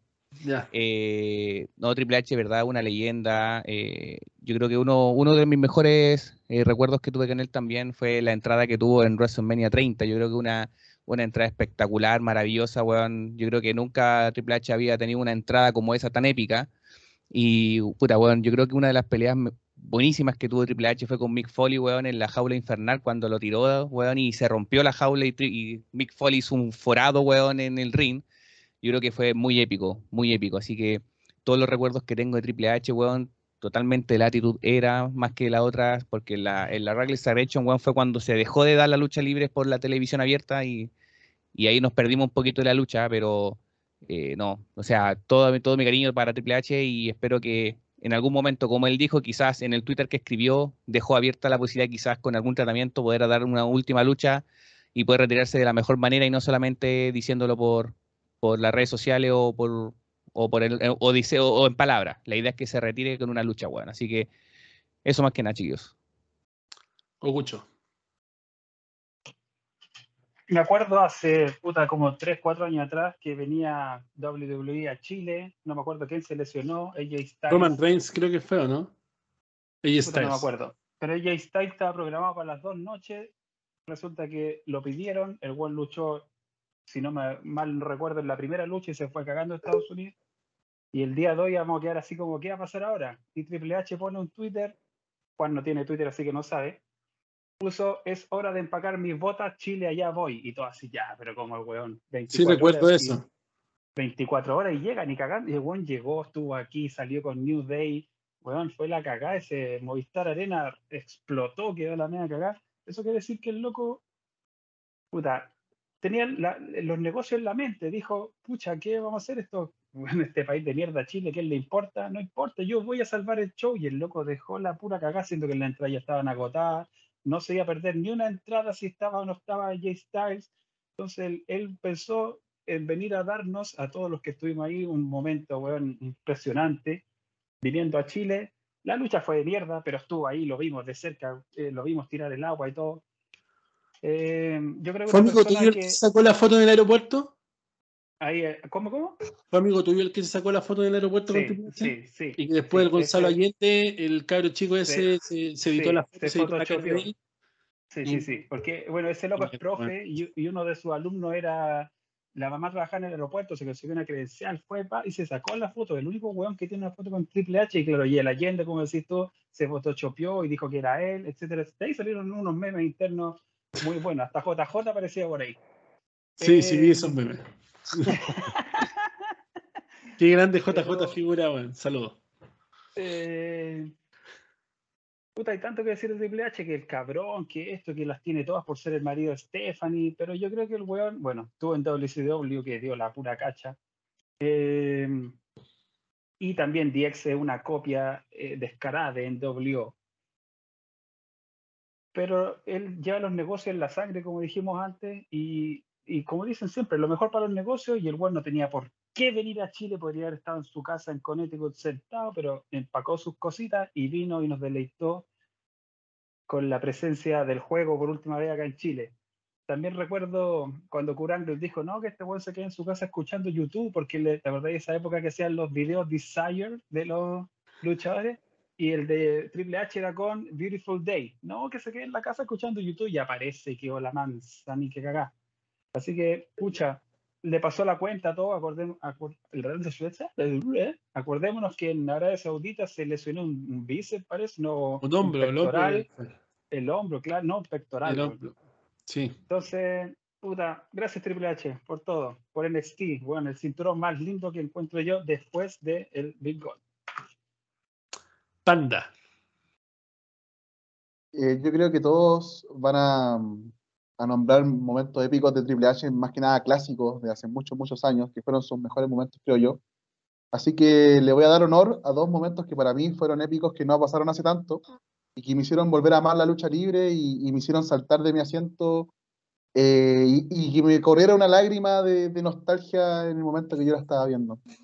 El primero que le voy a decir, porque voy a decir dos nomás, es eh, la entrada de Triple H número 30, año 2006, Royal Rumble. Todos creíamos que iba a ganar Roman Reigns. La verdad que era como el rumor de que Roman Reigns de nuevo iba a ganar el título, porque recuerden que ese Royal Rumble, eh, el que ganaba se llevaba el título y iba a WrestleMania. Y yo eh, me, me decía, pero ¿por qué va a ganar Roman Reigns ese Roman Reigns que nadie quería, con un gimmick horrible, que la verdad que fue nefasto su, su construcción? Y mi corazón decía, ¿por qué va a ganar Roman Reigns? Roman- Y, y de hecho, eh, justo cuando va a salir el número 30, el Roman Reigns estaba haciendo su clásico UA, que los tenía todo en el piso, me acuerdo, y, sale la canción de, Triple H y, explota el público. Yo salto de mi asiento así arrodillado, diciendo, bien, madre", porque yo sabía que si salía Triple H, le podía quitar el título y así sucedió. De hecho, eh, cuando, cuando tiró a Roman Reigns por la tercera cuerda, yo gritaba de una forma de felicidad porque ya no me importaba lo que pasara. Eh, Quedaba, me acuerdo que quedaba. Dean Ambrose. Y Triple H. sí, quedaba Dean Ambrose y Triple H. Y decía, ya no importa cualquiera que gane, no, no va a ser Roman Reigns. Eh, como han cambiado las cosas, ahora Roman Reigns es uno de mis favoritos, pero, pero me encantó esa lucha. La verdad que me lo recuerdo con mucho cariño.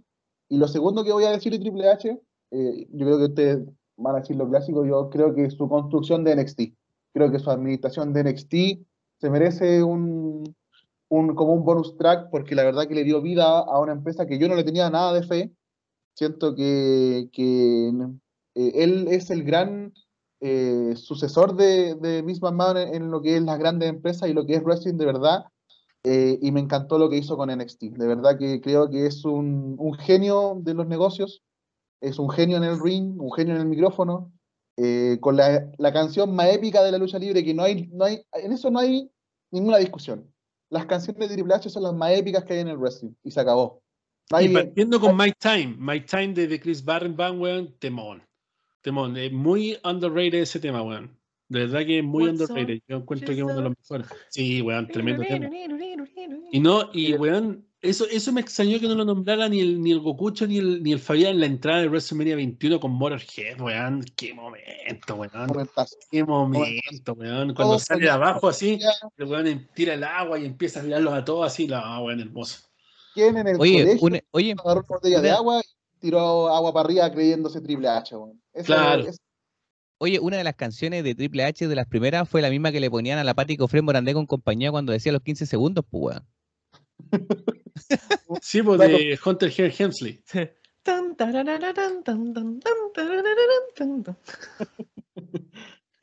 Grande Triple H. Y para terminar la, el- el- la opinión, eh, eso, creo que Triple H podría ser perfectamente el nuevo magnate de la lucha libre y ojalá que, que algún día pueda heredar la WWE y, y vol- devolvernos a nosotros toda la ilusión de lo que pasó en NXT. Creo que NXT es un gran ejemplo de lo que tendría que ser el, el wrestling hoy en día. Joche. Oye, eh, apoyando lo que dijo Gokucho, 2017, WWE 2017 Chile. Eh, ese año, Bray Wyatt estuvo con paperas. Bray Wyatt estaba pactado para luchar contra Finn Balor en ese evento de Extreme Rules, parece que era, si, no me- si mal no recuerdo. Y por eso se tuvo que ir eh, AJ Styles de Chile para la segunda noche. Y ahí fue cuando vino Triple H. Aquí. Eso es bueno, es bueno saber el detalle, pero sí, claro, algo había pasado. Ahí está, ahí está la foto original. Ya. ¿Ese es el Mi amigo, mi amigo Diego se, tuvo, se sacó esa fotito ahí con, el, con Triple H en el aeropuerto. Saludos para Dieguito. Ya, esa es la Claro, foto oye, original. sí. Así que si Es- alguien conoce ese loco que es- mencionamos antes y ve esa foto, es falsa. No, no, no.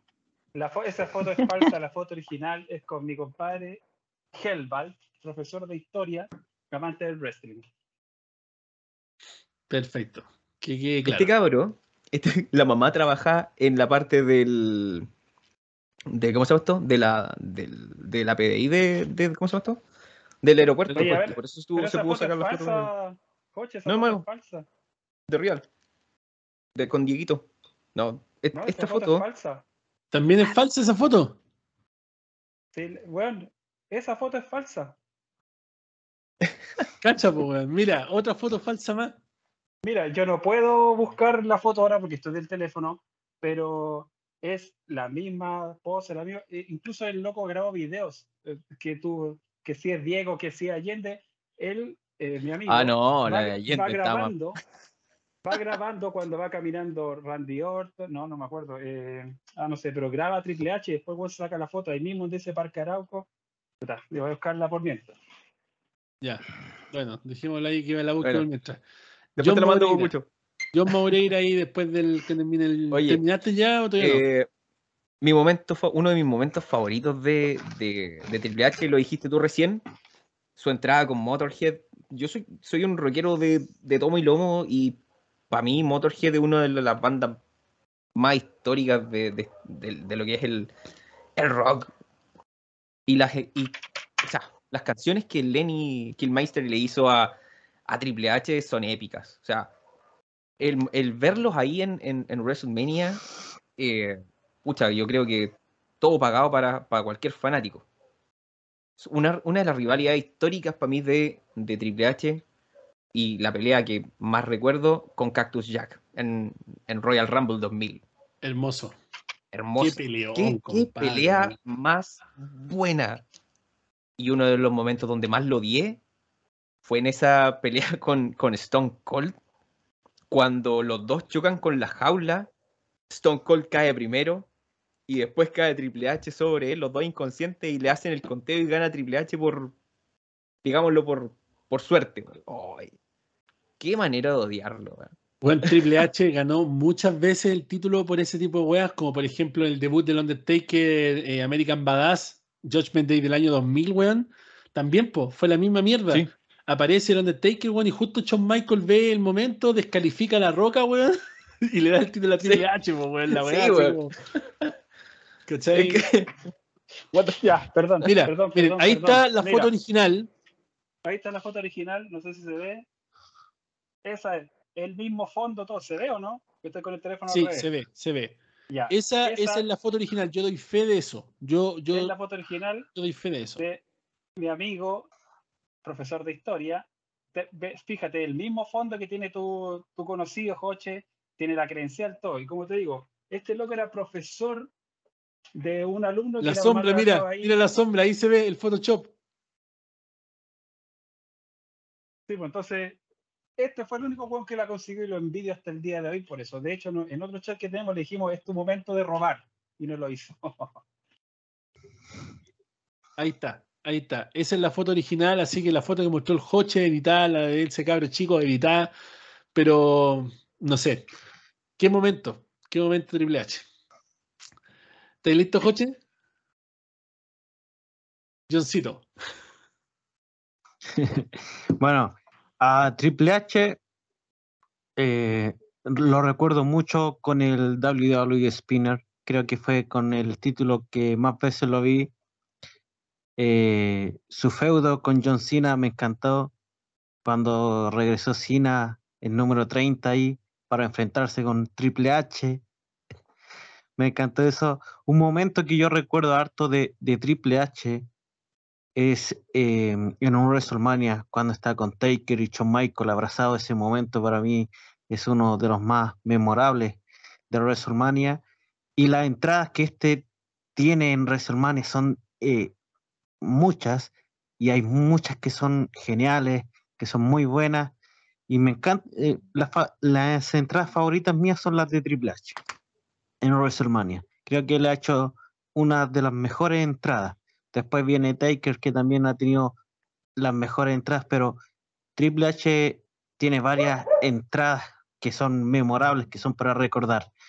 Eh, ojalá que en WrestleMania, por último, un video donde él pueda despedirse de la fanaticada, eh, ya que no puede luchar, porque hubiese sido genial verlo luchar una vez más, retirarse en una lucha, pero si no lo podemos ver ahí, que por último W haga un video ahí donde hable eh, Triple H y se despida de los fanáticos que estén en WrestleMania y de todos los que estemos viendo ese WrestleMania, ya sea en la noche 1 o en la noche 2. Perfecto, Álvaro. Oye, me da risa porque todos coincidimos mucho, en muchos momentos y de hecho ahora el Johncito me jodió con el último momento que hablar yo, pero en verdad hablar de wrestling es símbolo de hablar de Triple H, o viceversa en este caso, hablar de Triple H es hablar de wrestling en general y del nivel que una persona puede llegar a amar el wrestling y cómo puede entregar su vida completamente al wrestling. Ya estamos hablando de alguien que, bueno, le entregó todo su vida al wrestling y cuando ya no pueda dar más al 100% 24/7 como lo hacía antes, bueno, le entregó su cerebro. ¿Cachai? Le entregó toda su fuerza, bueno, para seguir creyendo y construyendo más y más y más y más y más. Y, y creo yo que lo que conversábamos una vez sobre Rey Mysterio, toda la persona que le pregunte de lucha libre, sea fanático o no fanático, decir, ay, sí, pues el Rey Mysterio, el Triple H, el John Cena, porque son luchadores que marcaron etapas y que marcaron y que seas o no seas fanático, tú lo conoces, ¿cachai? El buen que anda escupiendo, que tira el agua, el buen del pelo largo, ¿cachai? Entonces, mm, eh, es símbolo, es símbolo de wrestling y de, y de historia. Eh, mira, en verdad son muchos momentos, demasiado. El final de una era, y yo creo que los que más marcan son las entradas también. Triple H siempre se caracterizó por eso, por las entradas icónicas, por, por los videos package también, las promos que hacía, ¿cachai? No sé, pues te puedo decir, por ejemplo, la con Daniel Bryan y todo el feudo de la autoridad, ¿cachai? Entonces, estás hablando de que a pesar de haber estado detrás, tras bambalinas, ¿cachai? Como en, en la posición de, de- de jefe, aún así te entregaba, te entregaba lo que tú querías ver, ¿cachai?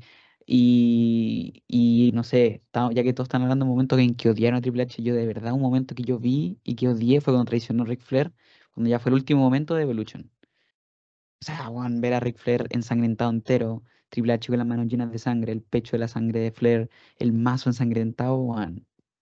El, el weón, el weón te transmitía lo que quería, ¿cachai? Lograba ese, ese, ese objetivo de tu odiarlo, ¿cachai? Cum- Cumplía ese objetivo que el, el heel hoy en día no lo, no lo, no lo busca, ¿cachai? Lo que conversaba Styles sobre Del Miz, el, el heel hoy en día tiene que buscar eso, ser odiado, ¿cachai? Llegar a un nivel más que tú no lo puedas odiar más.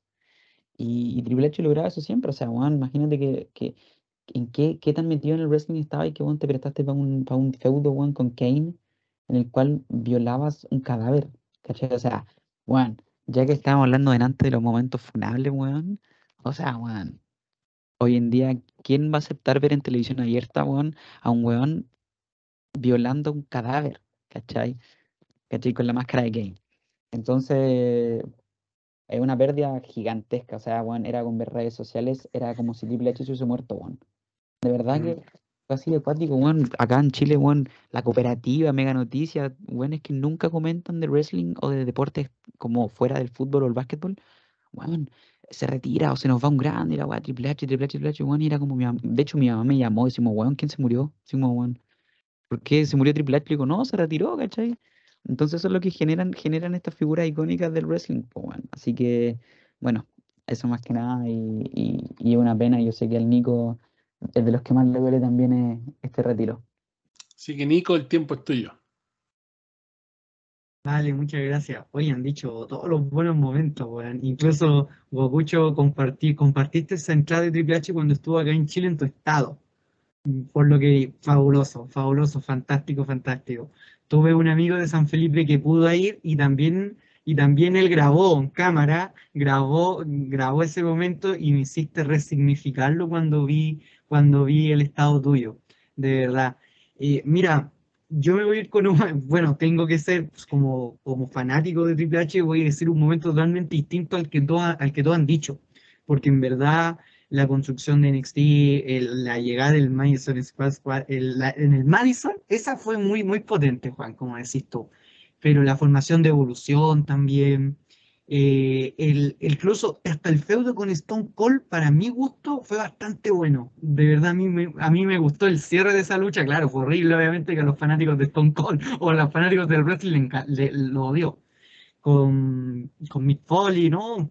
Extraordinario. Pero me quedo con un momento anecdóticamente que tiene que ver con, con en pareja.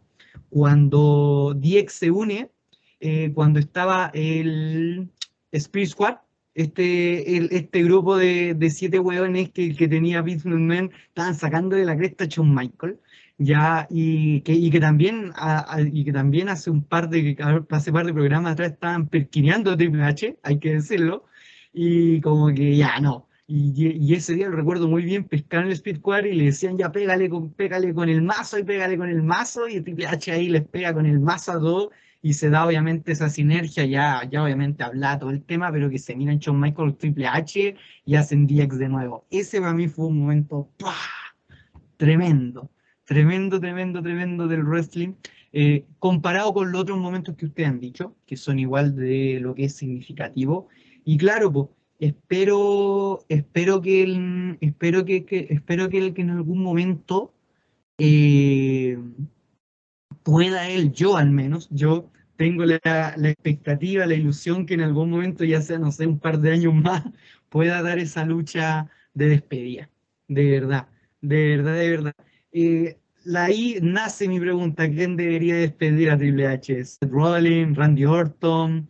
Eh, ¿quién, quién debería despedir? ¿Quién de sus creaciones? Porque hay que decirlo así, ¿quién de sus creaciones? Una de sus creaciones decidió luchar con él como fue Batista, otro buen momento.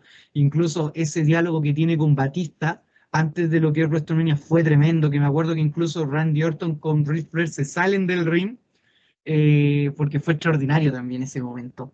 Ya, Eh, no, fa- fantástico. El Rey de Reyes, simplemente para mí, ya, eh, claro, como dices tú, Juan, el tema con Stephanie, eh, también obviamente se prestó para, para, para obviamente decir, bueno, todo lo que tiene es gracias a su, a su relación, pero creo yo que lo que ha hecho en NXT creo que demostró también lo clever que es el weón. El negocio, como decía Gokucho, lo lleva en la sangre. Incluso eh, el, el- y, y me voy a destacar, creo que fue la última aparición del ring. Corríjanme por favor si me estoy equivocando. Pero Drew McIntyre con COVID, creo, y eh, era Drew versus Randy Orton. No, no, no, no, no. O, o sí, no, no, me- no me acuerdo ya, ya bien, pero estaba por entrar Randy Orton con el feudo con The Finn. Ya, y me acuerdo que, que va a Triple H ese día y lucha con él, claro, una lucha bien, bien, bien, bien entrecortada, que incluso no termina esa lucha, ya, pero, pero, pero una persona que llevaba el negocio en la sangre y que lo tiraban para, para casos de emergencia, un bombero también. Eso, un gran luchador, discúlpenme si me extendí, pero mi luchador favorito forever, hoy en día es Seth Rollins también, creación de él, Randy Orton también, creaciones de él simplemente. Eso. Oye, hay momentos muy épicos, ya que recordaste momentos como, por ejemplo, en la fundación, la refundación de DX. En el año 2002, eh, ese fue uno de los momentos en los cuales yo odié a Triple H. Triple H aparece junto a Shawn Michaels con las poleras de DX, weón, regresa DX año 2002 y está, el, está Shawn Michaels así y Triple H llega, it's gonna be soccer y le pega el puntapié a Shawn Michaels, hace el pedigrí y se raja la polera de X, weón. Oh, no, ese fue uno de los momentos en los cuales yo odié a Triple H en mala, así como en mala. Y otro momento genial fue la reunión de evolución antes del feudo final con Batista, cuando están todos así como, literalmente se lo están chupando entre todos, así como, oh, Triple H, lo más grande, el rey de rey, y aparece Ric Flair diciéndole un montón de cosas, y aparece Batista y le dice, ha logrado todo, menos ganarme a mí. Y quedan así como todos mirándose así como, ah, ya, ok. Y ahí como, ya, cálmense, cálmense, cálmense.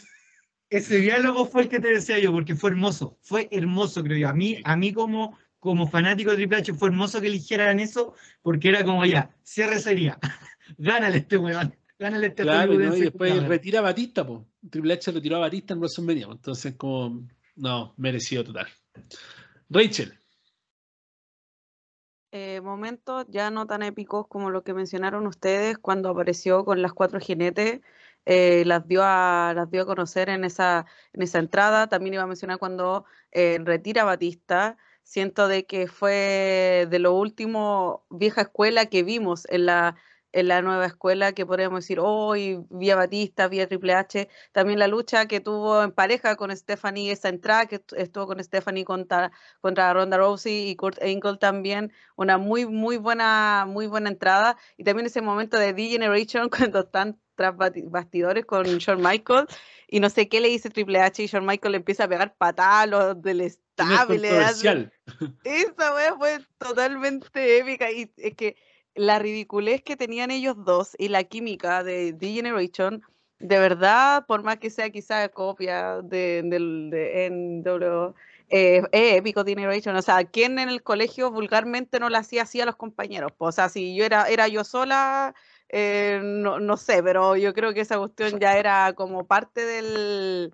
de lo cul- cultural de, de D-Generation también lo, mismo que lo que era la, la Ruthless Aggression, o sea, ese momento que dice el Juan, que también eh, mencionaba el Nico, cuando Batista siempre fue como igual el perro, ¿para qué vamos a andar con cosas? Si Batista igual era perro ahí en, en, en Evolution y, y dice, ya, pero le he ganado a todos menos a mí, y, y Triple H como que, a ver, ¿a quién le estáis hablando así? Y yo, ah, dije, ahí va a quedar, aquí empieza a quedar la embarrada. Y, pa- y más cosas, y para mí de verdad lo, mejor que, ha hecho, y siento que por más que uno le diga que, ay, que se casó con, con Stephanie, siento que fue el correcto para, cas- pa- para casarse con Stephanie. O sea, yo no le podría dar el, el puesto eh, creativo a otra persona. Si se lo hubieran dado cualquier otro, hubiera sido como que ya se lo dieron. Pero se lo dieron y lo hizo bien. La creación para mí de NXT, al igual que todos los que están diciendo ustedes, es lo mejor también que le ha pasado a WWE. Y para mí, y no, no recuerdo quién lo había dicho,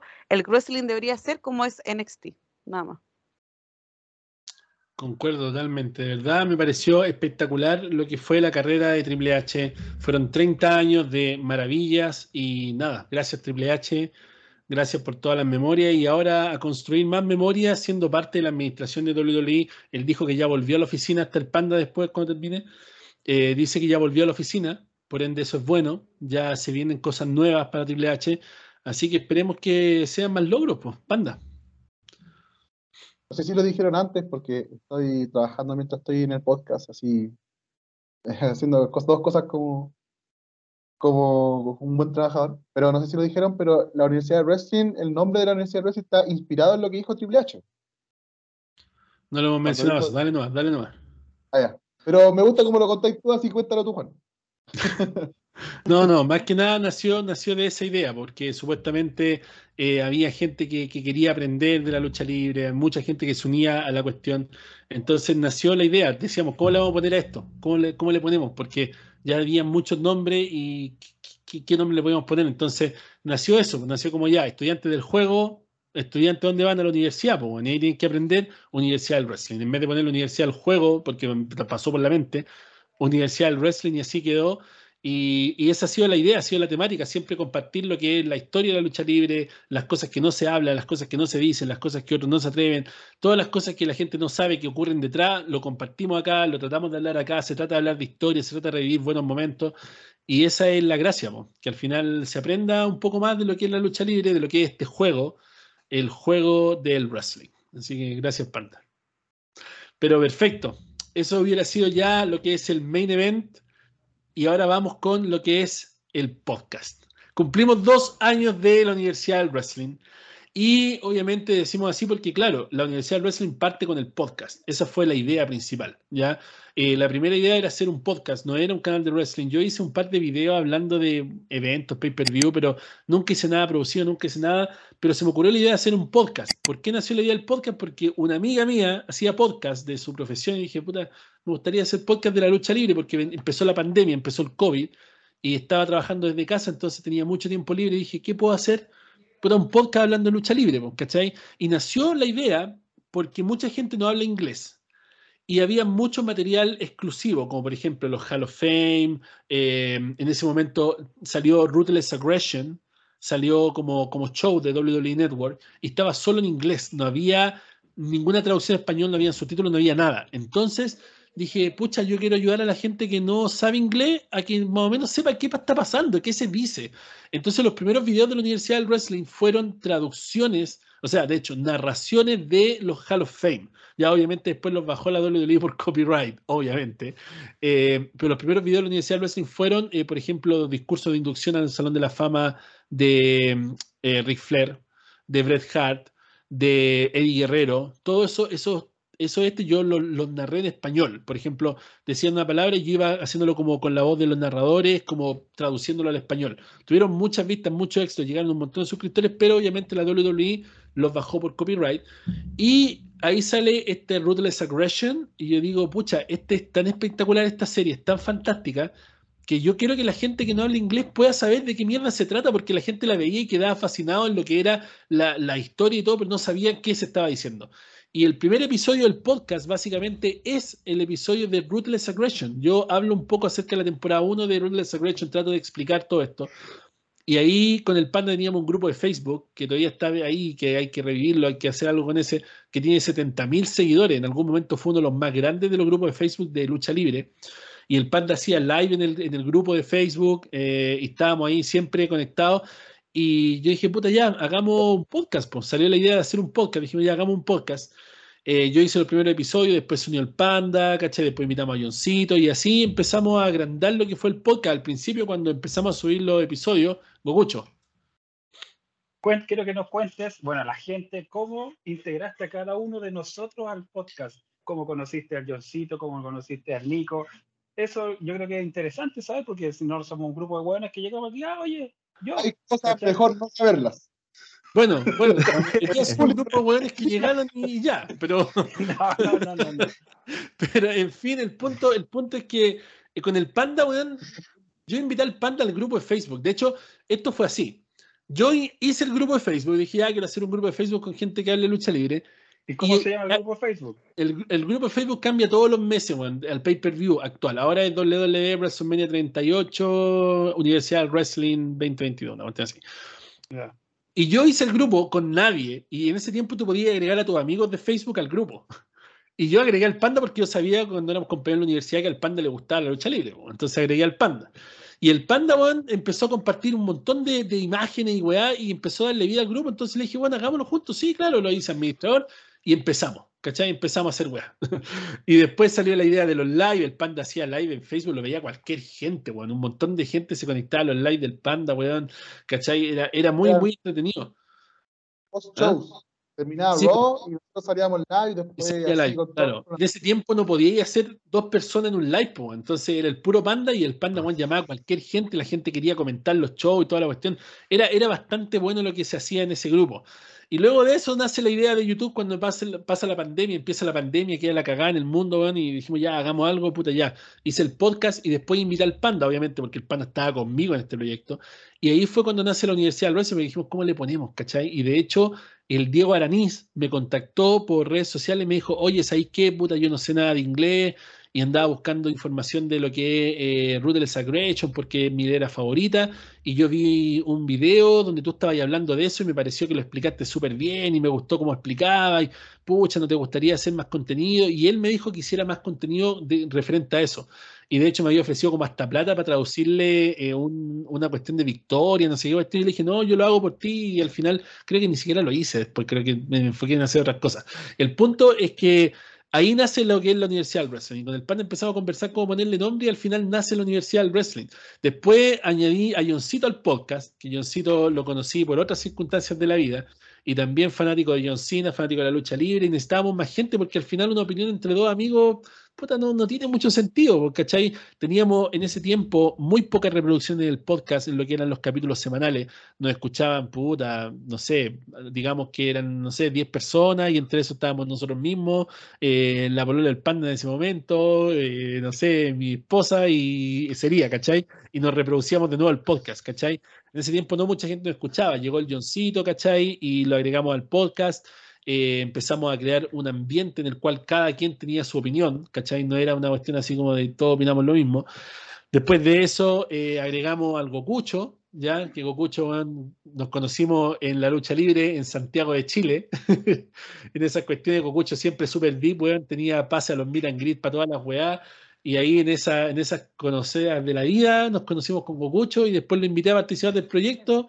Gokucho se integra al podcast y le pasa el accidente, por el fatídico, fatídico accidente, weón, que lo tuvo fuera de las pistas por cualquier tiempo y de hecho por eso mismo no aparecía en el podcast, porque después tuvo como dos capítulos y ca- cagaste, pues, weón, ¿cierto? Así fue. Mm. Y toda la gente, oye, ¿qué pasó con el Gokucho, weón? Y desapareció Gokucho. Y ahí empezó el podcast a tirar para arriba. Apareció el Fabián, que estaba coleccionando cinturones, me empezó a mandar mensajes, weón, ya, pues, weón, agrégame al podcast, ya, pues, weón, agrégame al podcast, ya, pues, weón, agrégame al podcast. Y yo le dije, ya, vamos, te dando al podcast, pero tienes que estar todos los sábados. Sí, todos los sábados voy a estar, te lo juro, te lo prometo, toda la weón. Ahora ustedes ven que nunca está el weón, ¿cachai? Pero ya, así fue como se agregó el Fabián al, al podcast, Par- ¿cachai? partí como avión, weón. Sí, no, no, como chileno, pues, weón, partiste la raja. Pero después, weón, ahí se fue poniendo excusas y weá rara y todo el tema. Y después de eso, eh, estuvimos buscando más gente para llegar al podcast y todo el tema. Aparece, eh, bueno, apareció el auspicio entre medio de Funko Luchi Pop, que fue el primer auspiciador del podcast, que se mantiene hasta el día de hoy. Tuvimos auspiciador a Vida de Luchador, que solamente cesaron su operación y por eso no son auspiciadores del podcast, sino todavía serían auspiciadores del podcast. Tuvimos a Mock Bells, auspiciadores del podcast, que fueron los que crearon el cinturón mayullero, que de hecho hay un video del unboxing del cinturón mayullero. Yo abrí el cinturón mayullero con el Marcelo, con Marcelo Rodríguez, hicimos el unboxing juntos. Está ese video, no lo he subido nunca, pero en algún momento lo voy a subir. Eh, ese fue un regalo de Mock Bells, nuestro auspiciador. Eh, después tuvimos eh, auspiciador a otro Maker, que fue el creador de lo que fue la realidad del SmackDown vs. Raw 2010, de ese cinturón que nunca se había hecho uno, es el único que, que hay hasta ahora. Eh, y así sucesivamente han empezado a ver cosas relacionadas con el podcast. Eh, luego de eso, el mismo Funko me dijo, oye, ¿sabes que tengo un amigo que sabe caleta de lucha? Y puta, yo creo que iría súper bien para lo que es el proyecto, weón. Se llama Álvaro. eh, habla con él, está interesado y toda la cuestión. Y ahí nace el Alvarito. Ahí llegó el Alvarito, weón. Un tipo, weón, que sabe más que la cresta de lucha, weón, que de verdad me sorprende cada día más la memoria, weón, y todo lo que es el conocimiento vasto que tiene el wrestling. Y después de eso, eh, vi, la- bueno, había, había hablado con la Rachel un par de veces, pero nunca habíamos como concretado nada, hasta que la vi en un live por ahí con uno de los auspiciadores del podcast. Y yo dije, pucha, ¿sabes qué? Voy a invitar a la Rachel porque necesitábamos una mujer en el equipo. Necesitábamos. Me rogaste, di la verdad, me rogaste. No, No fue digáis tan- que no porque es verdad. No fue Sí, tan sí. pero necesitábamos una mujer en el equipo. Habíamos pensado en la cosplayer de Becky Lynch, esa es la verdad y lo tenemos que decir. Ella era, ella era mi opción para invitar al podcast. Expectativa, realidad, po. Es Al lo que hay. Nunca la invitamos, nunca la invitamos, nunca hablé con ella y nos quedamos con la Rachel. Te quiero. ¿Cachai? Nos quedamos con la Rachel. Y después de Gracias. eso, obviamente, aparece el Joche Reigns. Eh, Joche Reigns tenía su programa, El origen de Fan Wrestling, que se viene nueva temporada, ¿cierto, Joche? ¿Está ahí preparando todo? Joche, eh, el origen de Fan Wrestling, eh, yo vi el programa, me gustó mucho cómo abordaba todo, cómo le da la oportunidad al fanático de contar su historia y su experiencia, cómo se había enamorado de esto. Y dije, puta, necesitamos gente apasionada, gente comprometida, gente motivada como el Joche. Joche Reigns, bienvenido al podcast. Y así fue como se formó esto, ¿ya? Eh, honestamente, el podcast en YouTube no es tan escuchado porque nadie casi escucha podcast en YouTube, a menos que tenga una weá famosa, ¿cachai? Pero en la red de podcast del mundo nos va extremadamente bien también, que hemos recibido muchas veces los correos de que hemos estado número uno en lo que es lucha libre en español. Estamos siempre en el top 5 de los podcasts. Honestamente, nunca he escuchado los otros podcasts, me importa un carajo, nunca lo he hecho. Eh, para mí somos lo único que existimos y ya está, a lo Vince McMahon, es así. Eh, pero hemos recibido muchas veces que hemos estado en el top one. ¿Y por qué es así? Porque ahora que estamos hablando de esto, vamos a hablar de números, les vamos a compartir los números. Creo que esto lo he hecho una pura vez antes. Eh, reproducciones aproximadas del podcast en las redes de podcast del mundo van entre las 3.780 a las 9.638 en general. Esas son las eh, reproducciones que nosotros tenemos semanales cuando subimos un episodio del podcast. A veces han habido mucho menos, a veces han habido 2.000 reproducciones y cosas así, pero es un número bastante amplio. Y no solamente eso, también nos sigue gente de muchos países. ¿Cachai? Y países que tú decís, weón, pero de aquí no hablan español, ¿qué mierda están escuchando a nosotros, ¿cachai? Por ejemplo, si vamos a lo que son en números demográficos, estamos hablando de que el lugar donde más nos escuchan, increíblemente, es Estados Unidos, con un 29% de los oyentes del podcast. Luego lo sigue Chile con un 19%, tenemos después México con un 15%, Ecuador con un 9%, España con un 6%, Perú con un 5%, Colombia, Argentina y Guatemala con un 3%, Costa Rica con un 2%. Bolivia, Irlanda, Brasil, Alemania, Japón, Reino Unido, Honduras, Nicaragua, El Salvador, República Dominicana, Paraguay, Canadá, Panamá, Puerto Rico, Eslovaquia con un 1% y de ahí un poco menos de un 1%, que igual son varios oyentes, estamos hablando de 700, 600, algo así. Tenemos Venezuela, Italia, Turquía, Países Bajos, Marruecos, Noruega, India, Poland, eh, Polanda, no sé cómo se llamará el país, pero gracias por escucharnos. Polonia. Francia, Polonia. Polonia, viste ya. Francia, Polonia, weón, Polandia. no sé, pues, si no tengo idea, déjenme equivocarme también. Ya, Oye, y en es Vene- tan- en Venezuela no te es tan- escuchan no es poco tan porque están vergonzoso todos acá. la lucha con Undertaker contra Shawn Michaels en los 25, pero déjenme equivocarme también, po, por favor. Escuchaste Se lo que suma, dijo se suma Venezuela con Chile, weón. Francia, ok, Francia, Portugal, Uruguay, Suiza, Australia, Guam, Dinamarca, Nigeria, Pakistán, Vietnam, eh, Georgia, que no sabía que era un país que se llama Georgia también, Rusia, Israel, Grecia, Sudáfrica, y hay un país más acá que no sé cómo se pronuncia esto. Bueno, creo que es Eslovaquia, pero ya. Todos esos países nos escuchan, son demasiados países. El 80%, bueno, el 60% de la gente que nos escucha nos escucha en Spotify. Luego hay un 28% que nos escucha en otras redes de podcast del mundo, un 10% que nos escucha en Apple Podcast y un 2% que nos escucha en Google Podcast. Y aunque no lo crean, tenemos público femenino también. Sí, el 87% del público es masculino, pero tenemos un 7% de público femenino, un 4% de público sin especificar y un 2% de público no binario que escucha el podcast. Y en cuanto a los márgenes de las personas que nos escuchan en rangos de edades, el 3% es de 0 a 17 años, el 18% es de 18 a 22, el 24% es de 23 a 27 y el 39% es de 28 a 34 años, siendo el porcentaje más alto de nuestros oyentes. Luego tenemos con un 14% de 35 a 44, con un 2% de 45 a 59 y con un 2%, 2,1% de 60 años o más.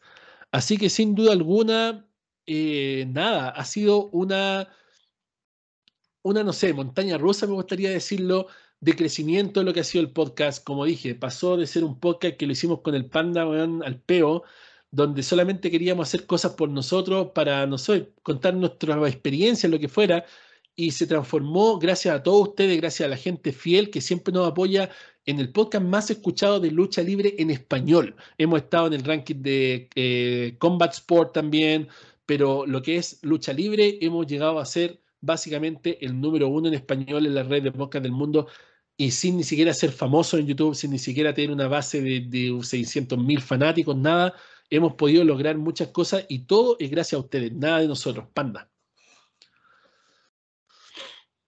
Sí, oye, lo único que quería decir antes de, de terminar el podcast eh, era agradecer a la gente que nos escucha. De verdad que han sido dos añitos hermosos, de verdad, con mucho cariño, con, con mucho contenido. Y, y decirles que cosa- las cosas que decimos, las cosas que expresamos en el podcast es porque nos salen del corazón. A veces nos salimos de madre un poco, a veces lo decimos como muy soez las cosas, pero siempre es del corazón y una opinión sincera, sin nadie que nos esté diciendo de arriba ahí ahí en el auricular qué decir. Nuestra opinión siempre va a ser 100% sincera y, y agradecido por los comentarios, agradecido por la buena vibra, agradecido por las vistas. Eh, sobre todo en el Instagram también, que la gente está loca en el Instagram, la verdad, está loca por la Universidad de Wrestling, 150, 300 vistas, 300 comentarios, la verdad que es una locura. Y solamente decir que me siento muy orgulloso de pertenecer a esta gran familia. Así que eso, un abrazo para todos. Gracias, chicos. No sé, ahí ustedes si quieren compartir algo más, Johncito ahí, el Gokucho, el Fabián, los panelistas en general, eh, lo único que quiero decir, aparte de eso, después de eso, es que quiero comentar mi momento favorito del podcast, por supuesto, ya que todos tienen, todos- supuestamente todos tienen un momento favorito del podcast. Eh, mi momento favorito del podcast, eh, no sé, yo creo que tiene que haber sido eh, un momento en el cual estuvimos a 80 personas viendo el, el video en el chat en vivo. Creo que fue el momento en el cual hubo más gente viendo el, el podcast en vivo. Llegamos a tocar a las 80 personas y un montón de comentarios hacia abajo. Eh, creo que ese es mi momento favorito del podcast, más que los momentos chistosos que hemos tenido, que han sido demasiado, de verdad. Si, si queréis reírte un rato, anda a la edición pasada porque te ¿Cómo? vayas a reír como loco, ¿cachai? Pero siento que mi momento favorito, claro, siento que mi momento favorito ha sido ese y mi momento favorito primordial de todo es que acá las cosas no las hacemos con edición. Ya acá de repente cortamos una parte y otra parte cuando, no sé, pasa algo como grave que tienen que irse los chiquillos alguna cosa, pero no editamos nada. O sea, todo lo que ustedes ven ahí es lo que se hace. De repente, como dijo el panda, salimos con comentarios de mierda. De repente hacen gestualidades los cabros, porque son hueones, no sé. Eso no se edita acá, ¿cachai? Acá nosotros vamos directo nomás hasta el final, copiamos la entrada, copiamos la salida y ya está. Tratamos de hacer las cosas de corazón, sin ediciones, sin un texto, que eso es lo que yo siempre he dicho. El compadre que ama esto, el compadre que sabe de esto, el compadre que comunica de esto, que vive de esto, no en lo material, sino que en el corazón, no ocupa textos, no ocupa guiones, no ocupa cosas, simplemente va derecho a la cámara y dice lo que tiene que decir en base al conocimiento, dice lo que tiene que decir en base a lo que siente y dice lo que tiene que decir sin estar disfrazando las cuestiones para quedar bien con el resto del mundo. Así que dicho eso, le paso el tiempo, viene el Álvaro, Gocucho, Fabián, el Johncito, el Joche y la Rachel para poder terminar esta edición de los dos años de WWE en español del podcast. Vamos chicos. Ya voy yo primero entonces. ¿O quién va Dale. primero? ¿Voy? Ya. Álvaro, Gocucho, Fabián, Johncito, Joche y Rachel. Yo creo que a todos nos pasa en algún momento que, que te gustan las- las cosas que, que, que obviamente te apasionan. Ya, ya sea fútbol, religión, amor, lo que sea. A todos nos encanta eh, expresar todo lo que uno sabe. Ya, Yo creo que todos, desde pendejos, desde lo más chiquititos, soñábamos con poder, no sé, conversar bueno, con los compañeros de clase de cómo estuvo el wrestling la semana pasada, eh, conversar quién fue tu luchador favorito, anécdotas, ¿cachai? Conversar de historia del wrestling, que para mí personalmente, y creo que ya lo he dejado claro muchas veces, me encanta hablar de wrestling, me encanta hablar de historia, me encanta mostrar o decir lo que uno sabe de wrestling porque es tiempo, es tiempo y es amor que uno ha dedicado, ¿ya? Y eso, el tiempo y el amor que uno le da a las cosas es invaluable y es, es de lo más hermoso que puede existir en la vida. Entonces, no sé, yo por lo menos desde que entré, y de hecho el Juan puede darse cuenta que mi primer mensaje que le mandé al Juan fue como un texto, Juan, como de 600 palabras, diciéndole que quería formar parte de la Universidad del Wrestling, porque en verdad hace muchos años que yo dije, puta, sabéis que me gusta, sé harto del wrestling, y, y creo yo que em, no es simplemente pararse al frente de alguien o pararse frente de una pantalla y decir, pasó esto, pasó esto otro, sino es la intención con la que uno lo comunica, ¿ya? Y no todos comunican las cosas como debiesen comunicarse.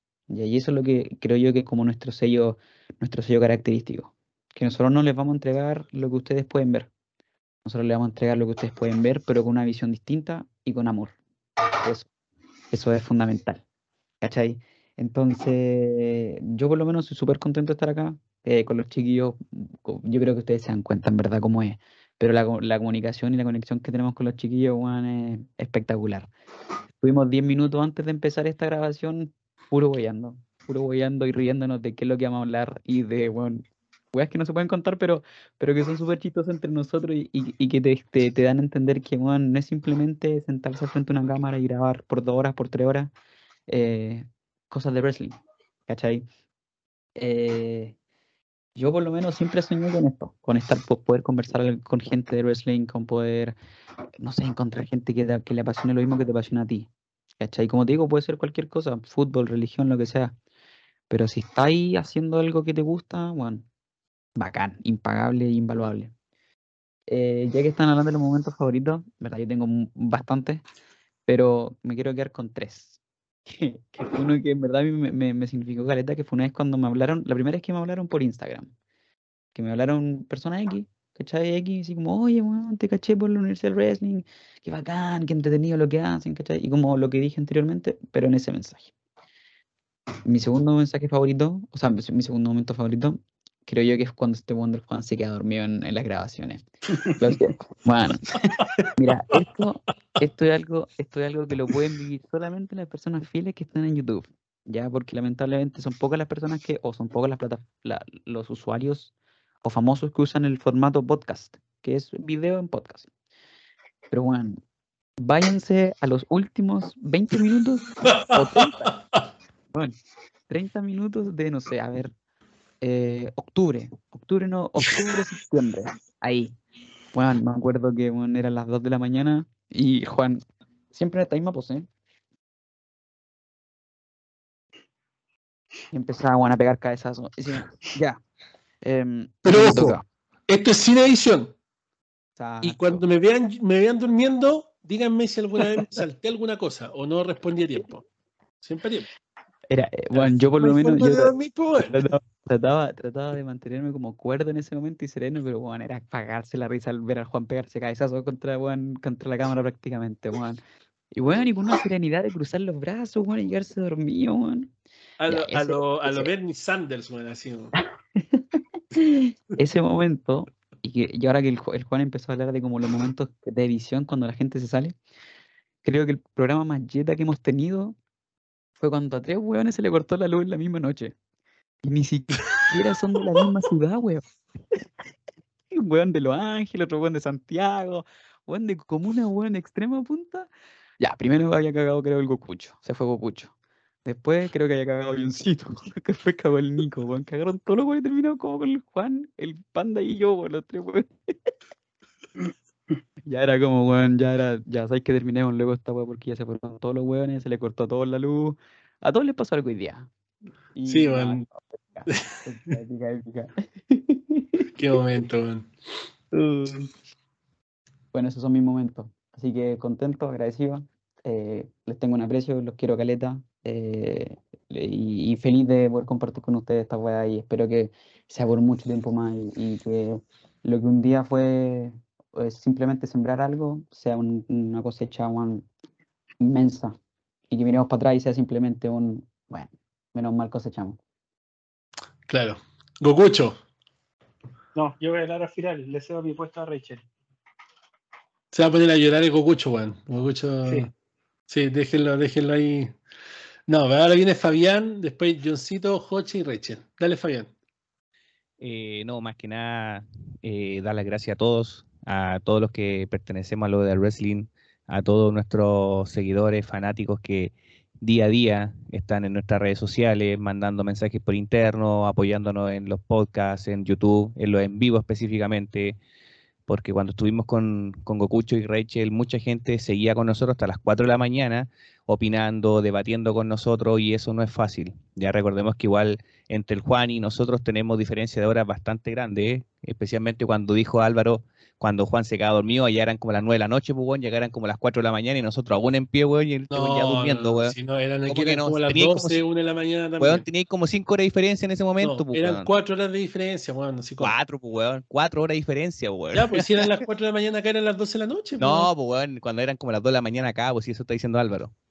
Entonces, igual para nosotros se nos ha hecho bastante complicado, eh, por eso que hemos estado como constantemente quizás cambiando horarios para hacer podcast, para hacer en vivo, porque la diferencia de hora es bastante y eso también es un sacrificio que todos nosotros hacemos y es netamente para que ustedes puedan tener contenido de primera, ya contenido creíble y como dice Juan, sin texto, solamente hablando lo que nosotros pensamos y quizás representando a cada uno de ustedes con nuestra opinión, así que un gusto chiquillos haber estado con ustedes, no una despedida, sino que vamos a seguir, así que tengan, estén al... Johncito, date vuelta a la cámara. Estén atentos a la. El Fabián se está despidiendo ya, weón. si, si- si la weá era, a la weá era como una hora, no vayamos como tres horas, weón. Esta weá, pero igual, igual- igual, igual estamos acá en pie, weón. Así que, puta, estén atentos a redes sociales, weón. Espérate un segundito, Juan. Que estén atentos a redes sociales porque a partir de mañana vamos a tener una semana de puta madre, weón. Así que eh, no se olviden que también con Mother Wrestling estamos regalando un cinturón, weón. Big Gold. Nada más y nada menos utilizado por Batista, así que yo creo que somos los únicos que vamos a regalar un cinturón de esa magnitud, así que chiquillos, todo esto lo hacemos por ustedes, así que puta bacán estar, estar y seguir, y espero seguir estando por mucho tiempo más. Así va a ser. po. Oye, mira, el Nico me mandó un mensaje por interno. No dije cómo había unido al Nico. Al Nico Se le cortó la luz, weón.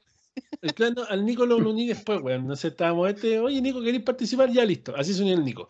Ah, pero el Nico también, Nico es amigo mío de cuando teníamos como ocho años, weón, vivíamos muy cerca.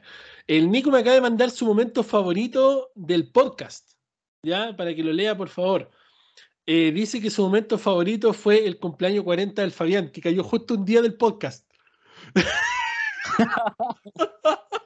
Fue 30, tonto weón. Dice el Nico, el cumpleaños número 40 del Fabián, justo fue el día del podcast y ese fue mi momento favorito.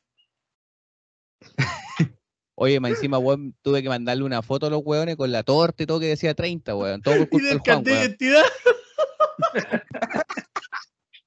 Todo eso fue por culpa del Juan. Y como dice Rachel, el Juan parece de 40, pues, weón. Sí, puede ser, no sé, no sé, no todos dicen lo mismo, pero. Oye, Juan, parece, lo digo acá en el podcast, parecís sepulturero, weón. Está vendiendo seguro, Pero se, güey. lo tiene, se la tiene que sacar Parece de alguna manera, no se la puede comer el weón, no se la puede comer. Parece No se la puede comer. Ya, Johncito. Oye, la Yo no, te verdad, yo no te voy a mandar un momentazo, weón, de nuevo. está la Rachel ahora. No, está bien, Johncito. Johncito tiene todas las concesiones que quiera. Vamos, Johncito. Eh, siempre me mandaba algún momento así, que, siempre tiene que haber uno. Eh, la verdad, estoy muy agradecido de, estar acá hoy día, eh, de que Juan me haya contactado para estar en este aniversario. No pensé que, que me iba a hablar, pensé que ya estaba como fuera de- de- del, wrestling, pero agradecido de, de estar acá, de la plataforma que se me ha dado. Nunca imaginé ser parte de un podcast, siempre sí deseé poder compartir con alguien sobre la lucha libre. Yo cuando era más cabro chico y veía lucha libre y todo cuento, siempre deseaba poder comentar con alguien, oye, ¿qué te pareció la lucha de este y esto otro aquí allá? Y ahora está la oportunidad de hacerlo. Agradezco eso de poder expresar mi opinión y de tener algún momento freak. Eh, y, y también recordar a la gente que en el canal de YouTube todavía están los videos de la carta 1 de la W, la pista de la W, el adivina quién de la W, ese eh, contenido original solamente la, de la Udder Wrestling. Todavía están por ahí dando vuelta. Eh, me gustó hacer esos unboxing, nunca había hecho algo así.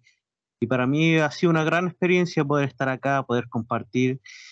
Y bueno, recuerdo cuando me agarraron como, como por un mes para deseo, cuando me preguntaron a quién me gustaría enfrentarme. Y yo dije, a Bros, a Brock Lesnar. Me agarraron para la palanca todo un mes. Me columpiaron ustedes y en los comentarios ahí todo un mes. Y de hecho, sería un honor recibir un F5 de Lesnar. Así que todavía lo sigo pensando. Sería un honor recibir un F5 de Lesnar. Encantado de la vida, en una mesa, en, en cualquier parte de, de la arena. Así que lo recibiría con gusto. Gracias a todos ustedes, chiquillos, también que me han apoyado eh, en el tiempo que he participado. Eh, el Panda muchas veces me ayudó a conseguir eh, algo para mi colección. Ese Daniel Bryan que está ahí guardadito en su Ah. cajita. Fue una de, de las mejores adquisiciones que, que he podido tener. Gracias, Panda, por eso. Y a todos ustedes, chiquillos, que dan su opinión, eh, respetan la de los demás y eh, podemos expresarnos libremente sin que nadie nos diga nada. Esa es la idea. Joche. Oye, pandita. No lo nombraste. Como siempre me pasó por casa de chancho. Por eso. Pero si vos hablaste después de mí, pues, weón. Pero no dije mis momentos preferidos, pues me da no importa, Ya, dejamos para el final después de la Rachel. Vamos, Ya vale, ya vale, vale. Eh, pucha, la verdad yo agradezco eh, es tener este espacio para poder conversar eh, de wrestling. Como decían los chicos, eh, no se dan, no se dan muchos espacios porque de repente cerca nuestro no, no hay mucha gente que quiera hablar acerca de esto o, o que te, o te critican porque te dicen, no, esta cuestión es falsa, ¿cómo podéis ver eso? Y, y encontrarse aquí con, con este grupo de personas maravillosas que, que hablan de wrestling y, y que están conectados contigo en, en- en este aspecto, tú sientes que no eres, no eres de otro mundo, sino que eh, perteneces a algo. Y, como decía Álvaro, el, tema de, de hablar de wrestling, eh, como nosotros nos enfocamos en él, estamos entregando con este conocimiento el cariño tanto al producto como a ustedes los fanáticos de, de esto. O sea, nosotros le entregamos todo nuestro cariño a través de nuestro conocimiento de wrestling, a través de nuestros mejores momentos, a través de nuestras risas y a través de nuestras redes sociales. O sea, nosotros entregamos el todo por el todo por este, este producto y hoy en día por la Universidad del Wrestling para llegar a, su, a sus dispositivos móviles, a, su, a sus casas con esto, con esto que nos apasiona tanto a todos nosotros, eh, que es eh, la lucha. Eh, siento que no tengo más palabras que eso. ¿Algún momento que queráis recordar alguna cosa? Pucha, mira, para mí hoy día se, se marcó un momento, pero genial. Johncito se mandó, pero Sí, un momento de momento de aquello. aquello. Para mí, para mí eso fue fantástico. Pero aparte de lo de hoy, yo creo que las imitaciones de Juan, del peliteñido, son Del Son- turrón. de otro nivel. son de otro nivel. Sí. Yo, para mí esos son momen- los momentos, los momentos graciosos son los que, los que más me apasionan. Y, y decir el, el cariño que nos entrega la gente a través de redes sociales. Eh, el apoyo que llega eh, tanto por mensaje de, de Instagram, eh, creo que eso marca un, un precedente eh, en tu vida el hecho de que la gente te apoye en, en muchos sentidos y te diga, oye, me encanta el trabajo que están haciendo en la U del Wrestling y por eso también los seguimos, por eso los escuchamos. De hecho, yo compartí unos mensajes que, que- que mandaron por ahí eh, porque te llena. Eso, eso, para mí, eso llena. Y, y siento que, que este trabajo que, que no es remunerado, se- que se dijo muchas veces, pero esas cositas siento que son nues- nuestra paga. El saber que estamos llegando a personas que les gustan lo que estamos haciendo y que además te lo agradecen es, es- creo que es la mejor sensación. Grande, Joche. Rachel. Em, bueno, quizá no es lo que esperaba el Juan, lamento decepcionarte, él esperaba otra mujer, es lo que hay, lo siento. Ya, van- ya ahora que me vaya van a poder meter a, a esta niña que yo les voy a hacer el contacto. Te queremos. te queremos. Em, pero, pucha, la verdad, con los chiquillos yo me siento una más. Para mí nunca ha sido diferente ni nada. Le- les costó, sí, como que al principio era como que, ay, una mujer, y ah, hermano, tranquilo, si no, yo no estoy ni ahí. Si bien, si bien el Juan me tiene mala, pero no importa, yo ya me da estoy ni ahí. Me- bien poco me importa. Agradezco estar compartiendo también con La un Rachel gran... uno, eso tiene todo el mundo que saberlo. Eh, sí, eh, Juan, ¿sabes que voy a cerrar la puerta porque tu ego como que está entrando para acá y me, me perturba? Eh, eh, estoy muy feliz de estar compartiendo con un gran amigo como el Joche. Siento de que he acarreado proyectos con él ya más de un año. No sé cuánto ya, en cuántas páginas ya hemos estado juntos.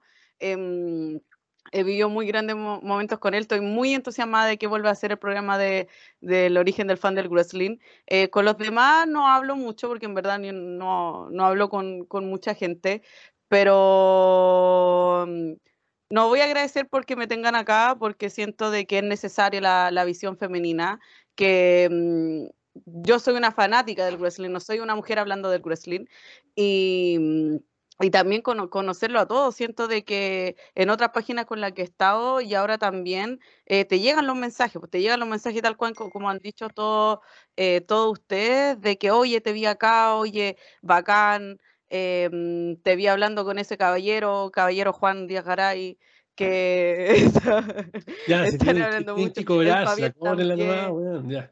Eh, mira, no estoy ni ahí, ya a esta altura. Me hay humillado tanto en este podcast. Si, si voy a hablar de momentos épicos míos, han sido todas las humillaciones que me has hecho tú en este, en este No. podcast. Oye, Para mí, esto- mi, este es un mi gran ataque momento directo, weón. importante eh, fue cuando hicimos lo- los premios, los de la Universidad del Wrestling Award. Creo que estábamos los tres con el Álvaro nomás. Oye, ¿sabéis qué, qué manera de cagarnos la risa, weón? De verdad. Siento que el Juan, como está ahora, estuvo todo, todo el- ese programa, weón. Y, y llegó un momento que le decíamos como, Juan, cállate, Juan, cállate los hocico, weón", Porque de verdad estábamos muy muertos de la risa, fue un muy buen programa. También agradezco el tema del Instagram. Eh, aprovecho de dar, la- dar ahora la- como todos los anuncios, ya que después como que vamos a hacer el cierre. Mañana ya comienza una semana muy importante para el Instagram. Comienza el camino a WrestleMania, así que estén muy, muy atentos porque se vienen grandes cosas, se vienen en vivos. Vamos a tener un fin de semana recargado totalmente desde el viernes hasta el domingo. Eh, también vamos a estar consultando por sus grandes momentos en WrestleMania. Vamos a tratar de hacer unas que otras cositas. Eh, sí que estén atentos porque se viene todo NXT, WrestleMania 1, eh, primera noche, segunda noche, el SmackDown de WrestleMania también el viernes. Así que agradezco estar acá, agradezco a la gente. Em, si quieren saber más cosas, no olviden en, en- en escribirnos.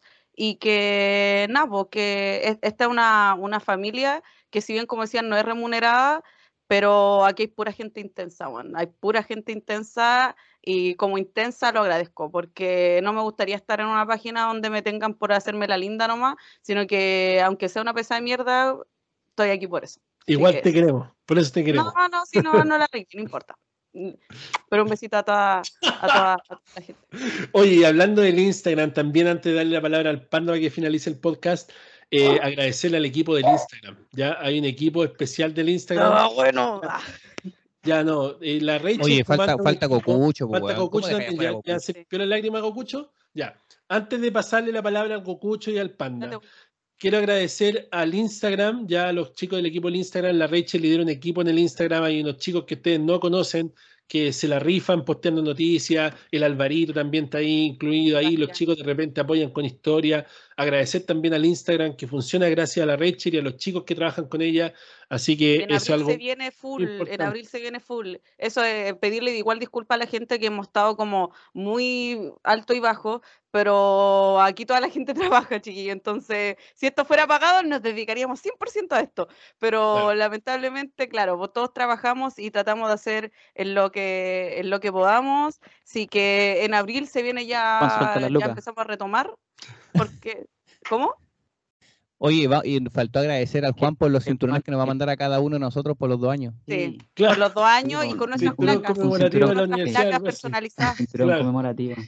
Eh, Oye, renuncia, Eh, renuncia. yo digo al tiro que voy a estar mandando varios unboxing, tengo varias cositas que me han llegado durante el tiempo que no he estado eh, y creo que esta semana me llega algo que he deseado mucho, mucho, mucho tiempo tener y, se va a grabar el momento en que lo abra, así que creo que va a haber un video hasta con lágrimas por ahí, eh, así que y, y aprovechar de agradecer a, alguien especial que es mi esposa, quien también me ha apoyado eh, en estar acá en Lauder Wrestling, en, en hacer crecer mi colección y eh, siempre me apoya en todo y, y también ha apoyado a Lauder Wrestling viendo los videos, dejando like y todo eso. Oye, oye, sí, mira, aprovechando lo que dice Johncito, fue chistoso porque yo entré a lo del wrestling y mi hermano ya conocía al Juan de antes. Y fue como, como me dijo, oye, pero si yo jugaba cartas Pokémon con ese loco, y yo así, ¿qué? Y ya conocía al, bueno, aprovechando donde el Juan tiene como 40 años, jugaba puta, eh, ancestral, pues entonces eh, ya conocía de antes al Juan y fue Grande Rachel, nos grande Rachel, ¿Ah? Grande tatita. Que nos grande Rachel. Por unir fin, por fin alguien que le dice en como- su cara la edad que tiene el Juan, weón. Sí, bueno, sí.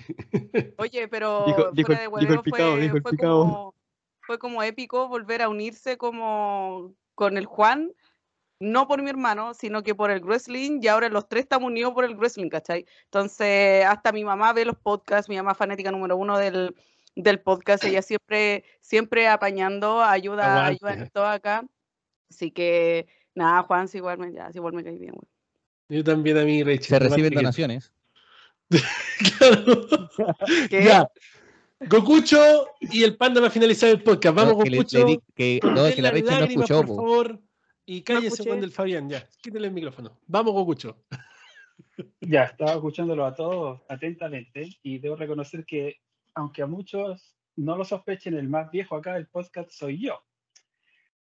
El, el gusto por la lucha libre, puta, lo llevo de cabro chico. Yo cuando empezó la lucha, bueno, la lucha en Chile ya rato, yo quise Cuando peleaba Bruno San manera- Martino. En ese tiempo Gokucho era fanático. Claro, yo decía, puta, ¿cómo me meto a la lucha? ¿Cómo me meto? Me Veía los titanes del ring. Eh, en, Y el no huevo. pase lo, en el pase lo que pase, en el pase lo que pase. Entonces mandé unos correos a Guerra de Titán en esa época, que era Revolución Lucha Libre, para que me integraran de alguna manera como fotógrafo ni me pescaron. Después, bueno, sí, me pescaron en Revolución, ahí empecé como fotógrafo, después como staff, después pasé a Wrestling Superstar, actualmente estoy en Extreme, porque yo decía, puta, no puedo luchar por ciertas dolencias de la edad. No, mentira, me quebré las dos muñecas. Y siempre estuvo el gusto en mí de la lucha libre. Me decían así como, oye, este buen de lucha libre, ¿qué le pasa? Está enfermo. Eh, en un tiempo ir a WrestleMania era un sueño, pero inalcanzable. Me decía, puta, algún día voy a estar ahí, algún día voy a estar ahí. Eh, como lo dije antes, en una de esas pasadas por ahí por el Movistar, me conocí al Juan, Juan conocía a otro amigo, a TFL. Bueno, nos cambiamos número, todo se hizo un lazo, puta, súper bueno. En algún momento Juan con otro amigo de, de Viña, el Lala, fueron, andaban dando bote en WrestleMania 33 y yo la andaba haciendo toda. Y me decían, puta, ¿por qué no te conocí antes, weón? Era cuestión. Eh, pero ya hay planes para juntarse más adelante. Entonces, mi amor por la lucha libre ha estado de siempre, cabro chico, de puta, cuando antes de la red lo daban en, en TNT. Eh, y uno así como, ¿qué, qué es esto? ¿Por qué? ¿Por qué hay un, un loco que es como amanerado luchando para esa época? Así que unirme a este podcast, aunque a veces Juan me huevea por interno, me putea ya, pues weón. eh, A veces el A tiempo no para todos. estar aquí. Ah, bueno, a mí yo creo que más. Eh, el tiempo a veces no da, uno quisiera estar, pero a mí me encanta esta weá, de verdad me apasiona. Si yo no tuviera que trabajar, eh, o si no hubiera tenido el accidente y tuviera lucas, yo pondría una empresa de lucha libre, los meto a todos y, y disfrutemos, buquemos bien, bueno, hagamos las cosas bien. Yo eh, a los luchadores, por lo menos de Santiago, conozco, yo creo que al 100%, todos me conocen. Entonces, en algún momento está la idea de puta, armar al- algo entretenido fuera de lo normal, porque al final es siempre, todo lo que hay aquí en Chile lamentablemente es copia de lo de afuera, todo, todo, todo, todo, todo, todo, todo, todo, todo. No estoy diciendo que voy a hacer una asociación de lucha, no tengo ni un peso, weón. Pero en algún momento me Pero gustaría bueno, pero poder- bueno, en Chile les pagan con completo y con bebida a los huevones. Pues sí, tanta wea. Con los puta, pichadores de del eso. wrestling podríamos hacer algo. ni eso, Claro. pero en algún momento poder plasmar el amor que uno tiene y demostrárselo a la gente, diciendo, puta, estoy tratando de hacer un producto bien, ¿cachai? No estoy haciendo una weá que voy a invitar a mi hermano, a mi primo, a este, al otro, no. Yo sé que me estoy yendo en una bola, nada que ver. eh, pero, weón, yo de verdad amo la lucha libre, de verdad, y me gastaba más, no tanta plata como el Juan, weón, pero puta, al principio eh, yo fui al euro a comprarme un cinturón, pues, weón. Yo también. 300, 300 lucas. Yo dije, ya, me acuerdo que fue un día viernes, fui el sábado con mis 300 lucas, ya era el Big Gold. ¿Me lo da, por favor? No, pero se lo vamos a entregar en cinco días, pero si lo tienes en la vitrina. No, porque ese es de metal, que vale 300 lucas de plástico. Y que vayan hasta la chucha. Y ahí me empecé a comprar mis cinturones. Pues bueno, ¿y cómo te gastáis plata en esa weá? ¿Y cómo se te ocurre? Soy enfermo de la weá, pero puta. Hay gente que se gasta plata en copete, weón, en droga, que yo. Me compro cinturones, pues en pop me compro puras weas. Eh, como dije, me estoy explayando, me estoy yendo a la chucha para otro lado. Pero gracias por haberme invitado, por estar acá, por conocerlo a todos ustedes, por huellar. Hay planes a futuro. El Juan es un buen súper inteligente, aunque tenga el ego más grande que la chucha y sea súper egocéntrico. Pero weón es capaz, y yo sé que si se pueden hacer cosas bien, habría que conseguir a este loco. Y como dijo Marshall en How I Met Your Mother, que las únicas personas que no vieron Star Wars, bueno, los que trabajaron en Star Wars, yo no tengo momento favorito porque yo no escucho el podcast. Eso, gracias. Conche su madre. Me Para la gente encanta que dice que nosotros mismos nos autoescuchamos, weón, ahí está su respuesta. Sí, porque a veces el Juan, el Juan nos pregunta así como que, oye, ¿y esto? Y bueno, no sé, a mí me pasa lo mismo que el Goku, es como, ¿por qué me preguntáis weá si no veo el podcast? Si no estoy, no, no lo Oye, veo". weón, el Gokucho hizo una intro, weón, como Royal Rumble que empezó, puta, a la raja y terminó como la wea, weón. ¿Viste Álvaro? El Álvaro estaba terrible urgido cuando estábamos hablando, antes de, antes de que saliéramos a la grabación, y dijo, bueno, después va, va a ver esta weá la Rachel y. No, fue, fue el Nico, el Nico. Va a ver esta weá la Rachel y me va a castrar. Estamos haciendo comentarios de la, de la- de la, talla, de la Tayanara Conti, weón, ¿cachai? Y, se- y salió, va a, decir, va a decir la weá y la Rachel me va a castrar. Weón, la Rachel no escucha el podcast, no lo ve, tranquilo, weón. Dale con todo. Oye, pero lo puede, lo puede escuchar mi mamá. Sí, pero no, no, no está al aire, así que no se preocupen, no, nunca salió. Am, pero bueno, Panda, cierra el podcast, weón. Después de esa tremenda final, no sé qué decir, la verdad. Así que no, muy bien, muy bien, Gokucho. Eh, puta, sabéis que yo, mi mis momentos preferidos del podcast, para los que lo escucharon, o sea, no ustedes, eh, es las peleas que tuve con el Juan, weón. Si hay alguien que le puso, lo- le puso la contra y la gente en un momento dijo que yo me iba a tocar el canal en mis manos, fue cuando peleábamos con el Juan, cuando las discusiones se ponían brígidas. Eh, me acuerdo, la discusión que más me gustó fue la que tuvimos por, por Bad Bunny. Porque el Juan odiaba la participación de Bad Bunny y yo decía que podía darle algo al wrestling. Y fue una conversación, la verdad, discusión épica, weón. Fue una discusión épica. La gente en el, en el No chat estaba vuelta loca, el, estaba explotando el chat. Y nosotros discutiendo así como, no, si Bad Bunny es una mierda. Y yo decía, sí, pero es su música nomás. no lo hemos visto en la ducha libre. Pero fue, fue un momento bastante divertido. Y... Yo estaba en ese podcast y ese podcast fue prácticamente de ustedes dos nomás. No nos acordábamos Ojo, yo, yo vi, sí, yo vi esa, yo vi esa weá como oyente y sí, weón, fue una pelea entre los dos weones. Yo estaba de árbitro. claro. Estaban ahí expectando nuestra pelea, que fue una discusión que me duró como 45 minutos, pero fue, fue bastante épica, la verdad, así que eso, eso no a quería decir. Y si pudiera, pudiera rescatar algo, serían los lives que hicimos al principio en Facebook, la verdad que eran geniales, la gente se motivaba caleta. Si los pudiera rescatar en algún momento, weón, puta, yo feliz, weón, no sé cómo rescatar esos videos, la verdad, no sé si existen todavía. en- Tenéis que ir al grupo, tenéis que ir al grupo y poner tu nombre y van a aparecer todas las publicaciones que hiciste en algún momento y ahí van a estar. La verdad que sería genial volver a eso. Y eso, pues agradecerle a la gente que está escuchando, agradecerle a, a los próximos oyentes, a los próximos fans que tengamos, que han sido una familia enorme. Y también he recibido harto cariño por parte de, mi- de mis redes sociales personales. Eh, en un momento tuve que cerrar una cuenta de Instagram porque pasaba todo el día respondiendo a gente, weón. Cuando empezamos así como a tener más seguidores, weón, era, era algo increíble. Eh, y eso, pues, ojalá que, que esto se siga dando, que esto continúe, crezca y ojalá algún día eh, poder expandirnos a más países, poder expandir esto, un producto un poquito más comercial, como se dice, poder generar lucas con esto y, y- y profesionalizarlo mucho más. Así que eso, un abrazo para ustedes, chiquillos, con Tertulio, que la verdad que se le agradece careta su trabajo, su, su dedicación, se agradece careta su opinión, que es siempre verídica, siempre del corazón. eh, y agradecer siempre a todos los que nos escuchan. Pues. Y, y obviamente agradecer a Juan, que es el fundador original de todo esto, el que pone la cara siempre, y eso no es fácil, que nosotros podemos dar nuestra opinión, pero al fin y al cabo el Juan es el que pone la cara, el que pone la cara en todo lo que, en todo el hate que se lleva también, así que eso te lo agradezco bastante, men, y gracias por invitarme a este hermoso proyecto. Eso. Nada, gracias, gracias a todos ustedes, chicos, de verdad.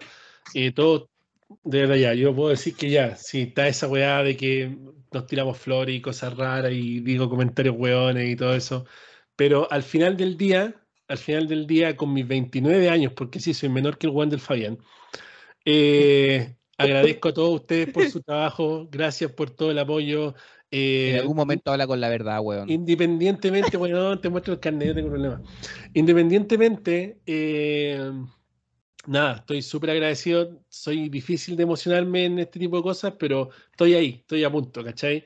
Eh, porque siento que, claro, eh, fue, fue algo que empezó de la nada, estaba sin nada que hacer en la pandemia y ver cómo se ha transformado esto ha sido hermoso y el poder compartir con todos ustedes, con la Rachel, con el Johncito, con el Gokucho, el Álvaro, el Nico, el Fabián, el Joche, el Panda, todas las personas que no sabemos si van a llegar nuevos panelistas en algún momento, no lo sabemos, pero ha sido un viaje el cual queremos seguir dando. Este también es el final de la temporada. Eh, sé que hemos ido bajando los capítulos por la temporada, la lucha libre ha estado de la perra, entonces es la razón por la cual no estamos haciendo capítulos todas las semanas pero sí tenemos la idea de volver con todo ya. El próximo capítulo va a ser de la temporada 8. Esto va a ser post WrestleMania. Recuerden que después de WrestleMania y después de SummerSlam empiezan las nuevas temporadas. Entonces ya WrestleMania viene la próxima semana con todo. La Rachel el equipo del Instagram van a estar full fin de semana de WrestleMania. Y luego de eso, obviamente, el, el canal de YouTube va a estar full también con todo lo que es WrestleMania, Stand and Deliver y todas las cosas que se vienen. Y ya el fin de semana After WrestleMania vamos a estar de vuelta con la nueva temporada del podcast y ya seguir adelante. Voy a ir a in the Bank, ya tengo las entradas, tengo todo listo, estoy preparando el viaje para hacer eh, vlogs desde allá, todo el tema. Y nada, de verdad que agradecido porque no podría hacer esto solo, imposible. Eh, como dijo el, el, Fabián, como dijo, han dicho todos, todos trabajamos acá. Entonces yo, no sé, tengo una rutina de que salgo a las 7 de la tarde del trabajo, bueno, salgo antes, pero llego como a las 7 de la tarde del trabajo y no tengo tiempo, por eso mismo no hago más gameplay, por eso mismo no he hecho más unboxing, tengo por lo menos 300 figuras que no las he abierto porque no tengo tiempo para editar videos, no tengo tiempo para nada y no podría hacerme cargo del Instagram, no podría hacerme cargo de subir videos, contenidos todos los días. Y si no fuera por la Rachel y los chicos del Instagram, no habría Instagram, honestamente. Si no fuera porque usted, el Panda, se conecta, o el Fabiano, aparece el Joche, o el Alvarito, que está siempre dispuesto con el Joche, que los dos son, el Álvaro y el Joche son los que siempre están. ¿Cachai? Cuando la Rachel de repente tiene que hacer sus cosas, el Álvaro y el Joche siempre están. Siempre como hagamos algo, siempre están. Si no fuera por ello, weón, no habría, no habría podcast, ¿cachai? Porque obviamente todos trabajamos, todos estamos reventados, weón. Como decían los chicos, el momento favorito cuando están quedando dormidos, weón. Claro, son 5 de la mañana estamos grabando podcast y lo estamos haciendo con todo el cariño, con todo el amor, porque sabemos que aunque lleguemos, no sé, a 10 personas o a 5.000 personas, nosotros queremos seguir entregando este producto que a ustedes les gusta y que gracias a ustedes sigue vigente y esperamos seguir por mucho tiempo más. Así que muchas gracias chicos a ustedes, a los que trabajan en la Universidad del Wrestling, a los que nos escuchan, a todos. Rachel. Para cerrar bien este podcast, les voy a decir que vi la lucha de WrestleMania de Shawn Michaels. Ah, ¿Y cómo? ¿Y qué tal? ¿Qué tal? Mira, estábamos sentados porque mi mamá me decía, ya, pues ¿cuándo la vamos a ver? ¿Cuándo la vamos a ver? Y retomando, porque de verdad no tenía tiempo. Y dijimos, ya, hoy día la vamos a ver, hoy día la vamos a ver. Estamos tomando once. Y, y fue como que estábamos sentados y terminó la lucha y nos quedamos mirando los tres con mi hermano y mi mamá. Y mi mamá me dijo, con razón te hueveaban tanto para que la vieras. Porque puta qué buena lucha, bueno, la volvería a ver diez mil veces, bueno, de verdad, épico, muy, muy épico y otro momento también de humillación mía, pero que valió la pena porque de verdad muy buena lucha y eso no, para, para cerrar bien el, el... Álvaro, ¿te quería decir algo también? Sí, yo tenía una queja, bueno, tenía una queja. Porque creo que creo que el Cucucho, con el Cucucho también lo había dicho al principio del programa, weón, que tenía que tirar un reto porque hay un weón que tenía unos títulos por ahí, pero que no lo estaba defendiendo, weón. Y, yo, Ah, y yo ya quiero tirar el reto y lo voy a dejar abierto, weón. Si es que me lo responden en- quizás en dos semanas más, no sé, lo voy a dejar picando, quizás en el inicio de la próxima temporada me lo responden, quizás de aquí a dos semanas más entrenan y elevan un poco el nivel porque los controles están muy difíciles. Pero yo le dejo un reto abierto al campeón, indiscutible de juegos de lucha libre para el 2K22, que por cierto invicto, así que no sé, la dejo boteando a decir que el campeón responde. y el reto está aceptado, pero obviamente digo que necesito aprender a jugar el juego. Lo- miren, hice un unboxing y luego Pero si hice, Juan juega Tetris nomás, hice esas una cosas, parte, una parte La del, GameCube, del showcase de Rey Misterio y todavía no he terminado ni la segunda parte porque no he tenido tiempo. Pero hablando de retos, me llegó un reto de alguien que se llama Luisete Reyman, algo así, que todos dicen que es supuestamente el mejor en los juegos de lucha libre. Y el reto está aceptado, nos vamos a ver en abril. eh, 2K19 o 2K20, no sé qué juego dijo que quería jugar. Ya, vamos, como dijo Stone Cold, voy a abrir una lata más de patea trasero y se lo voy a patear en vivo y en directo, donde quiera que sea. Y eso. Y después de eso me voy a preparar para enfrentarme al Álvaro y ver cómo es la cosa, porque 2K22, como digo, aún no lo juego, pero 2K19, 2K20, esos retos los acepto al tiro cuando quieran, coordinamos un tiempo, yo tenga tiempo y prendimos y se van de pata en la raja. Fabián. Oye, oye, eh, puta, me faltó decirme un momento, lo hago súper cortito y creo que uno de los momentos mejores que hemos tenido. Puta, eh, ya. Espérate, espérate, espérate. Es cuando, weón, ganaste el Royal Rumble, pues, weón, nadie dijo esa weá, po. Puta, estábamos con el panda, weón, en el WhatsApp diciendo, puta, weón, tenéis que ganar, tenéis que ganar, y este weón ya sabía que había ganado, pues, weón. Y nosotros, weón, puta, weón, tenéis que ganar, y este weón sí, puta, ojalá que gane, y la weón este día sabía todo el resultado, pues, weón, y nosotros con el panda, ya, pues, weón, que gane, que gane, vamos, de wrestling, vamos de wrestling, y esta weá estaba toda cocinada, pues, weón.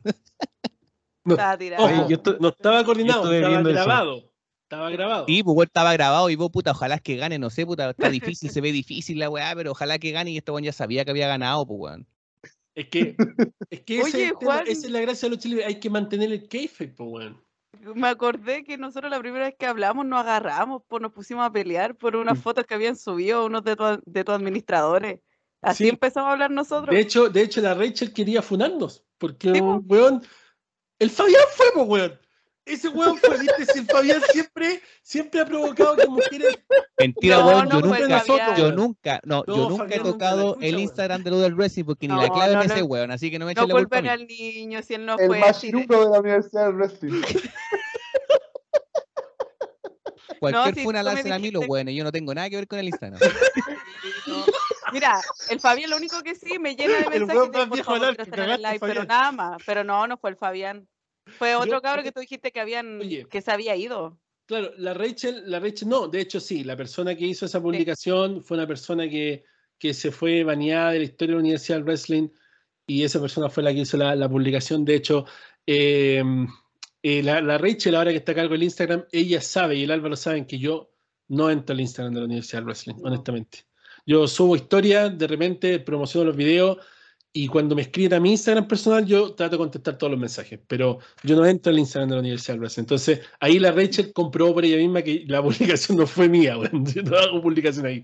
Pero sí, sí, Pensé la que había persona- sido yo porque en un tiempo estuve yo con el Sí. Insta. Sí, pero la persona que hizo el, el Insta, la publicación esa está baneada de la historia de la Universidad del Wrestling. eh, Es que es, como una- estupidez, es como el Chris Benoit que tenemos nosotros, eh, que nunca existió, ¿cachai? Eh, pero nada, nada, todo bien y, y eso, agradecemos que, que de esa manera, viste, la Rachel nos quería funar y después se dio cuenta y ahora ya está a cargo del Instagram de la Universidad del Wrestling. Así Porque es, quiero la- cambiar las cosas. es como la WWF. Cualquier reclamo con Anything Rachel. can happen in the World Wrestling Federation. Aquí puede pasar cualquier cosa en la Universidad del Wrestling.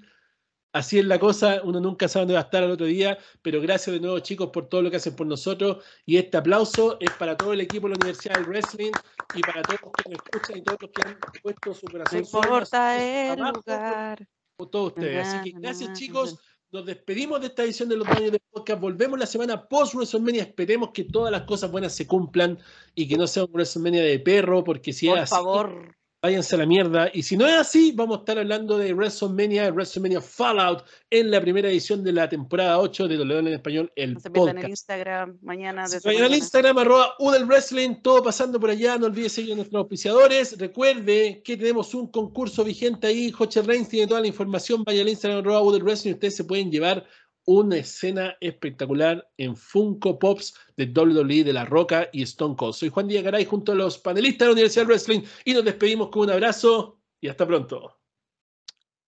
Suscríbete, deja tu like, comenta y marca la campanita para contenido exclusivo que solamente la Universidad del Wrestling tiene para ti. Un abrazo y hasta pronto.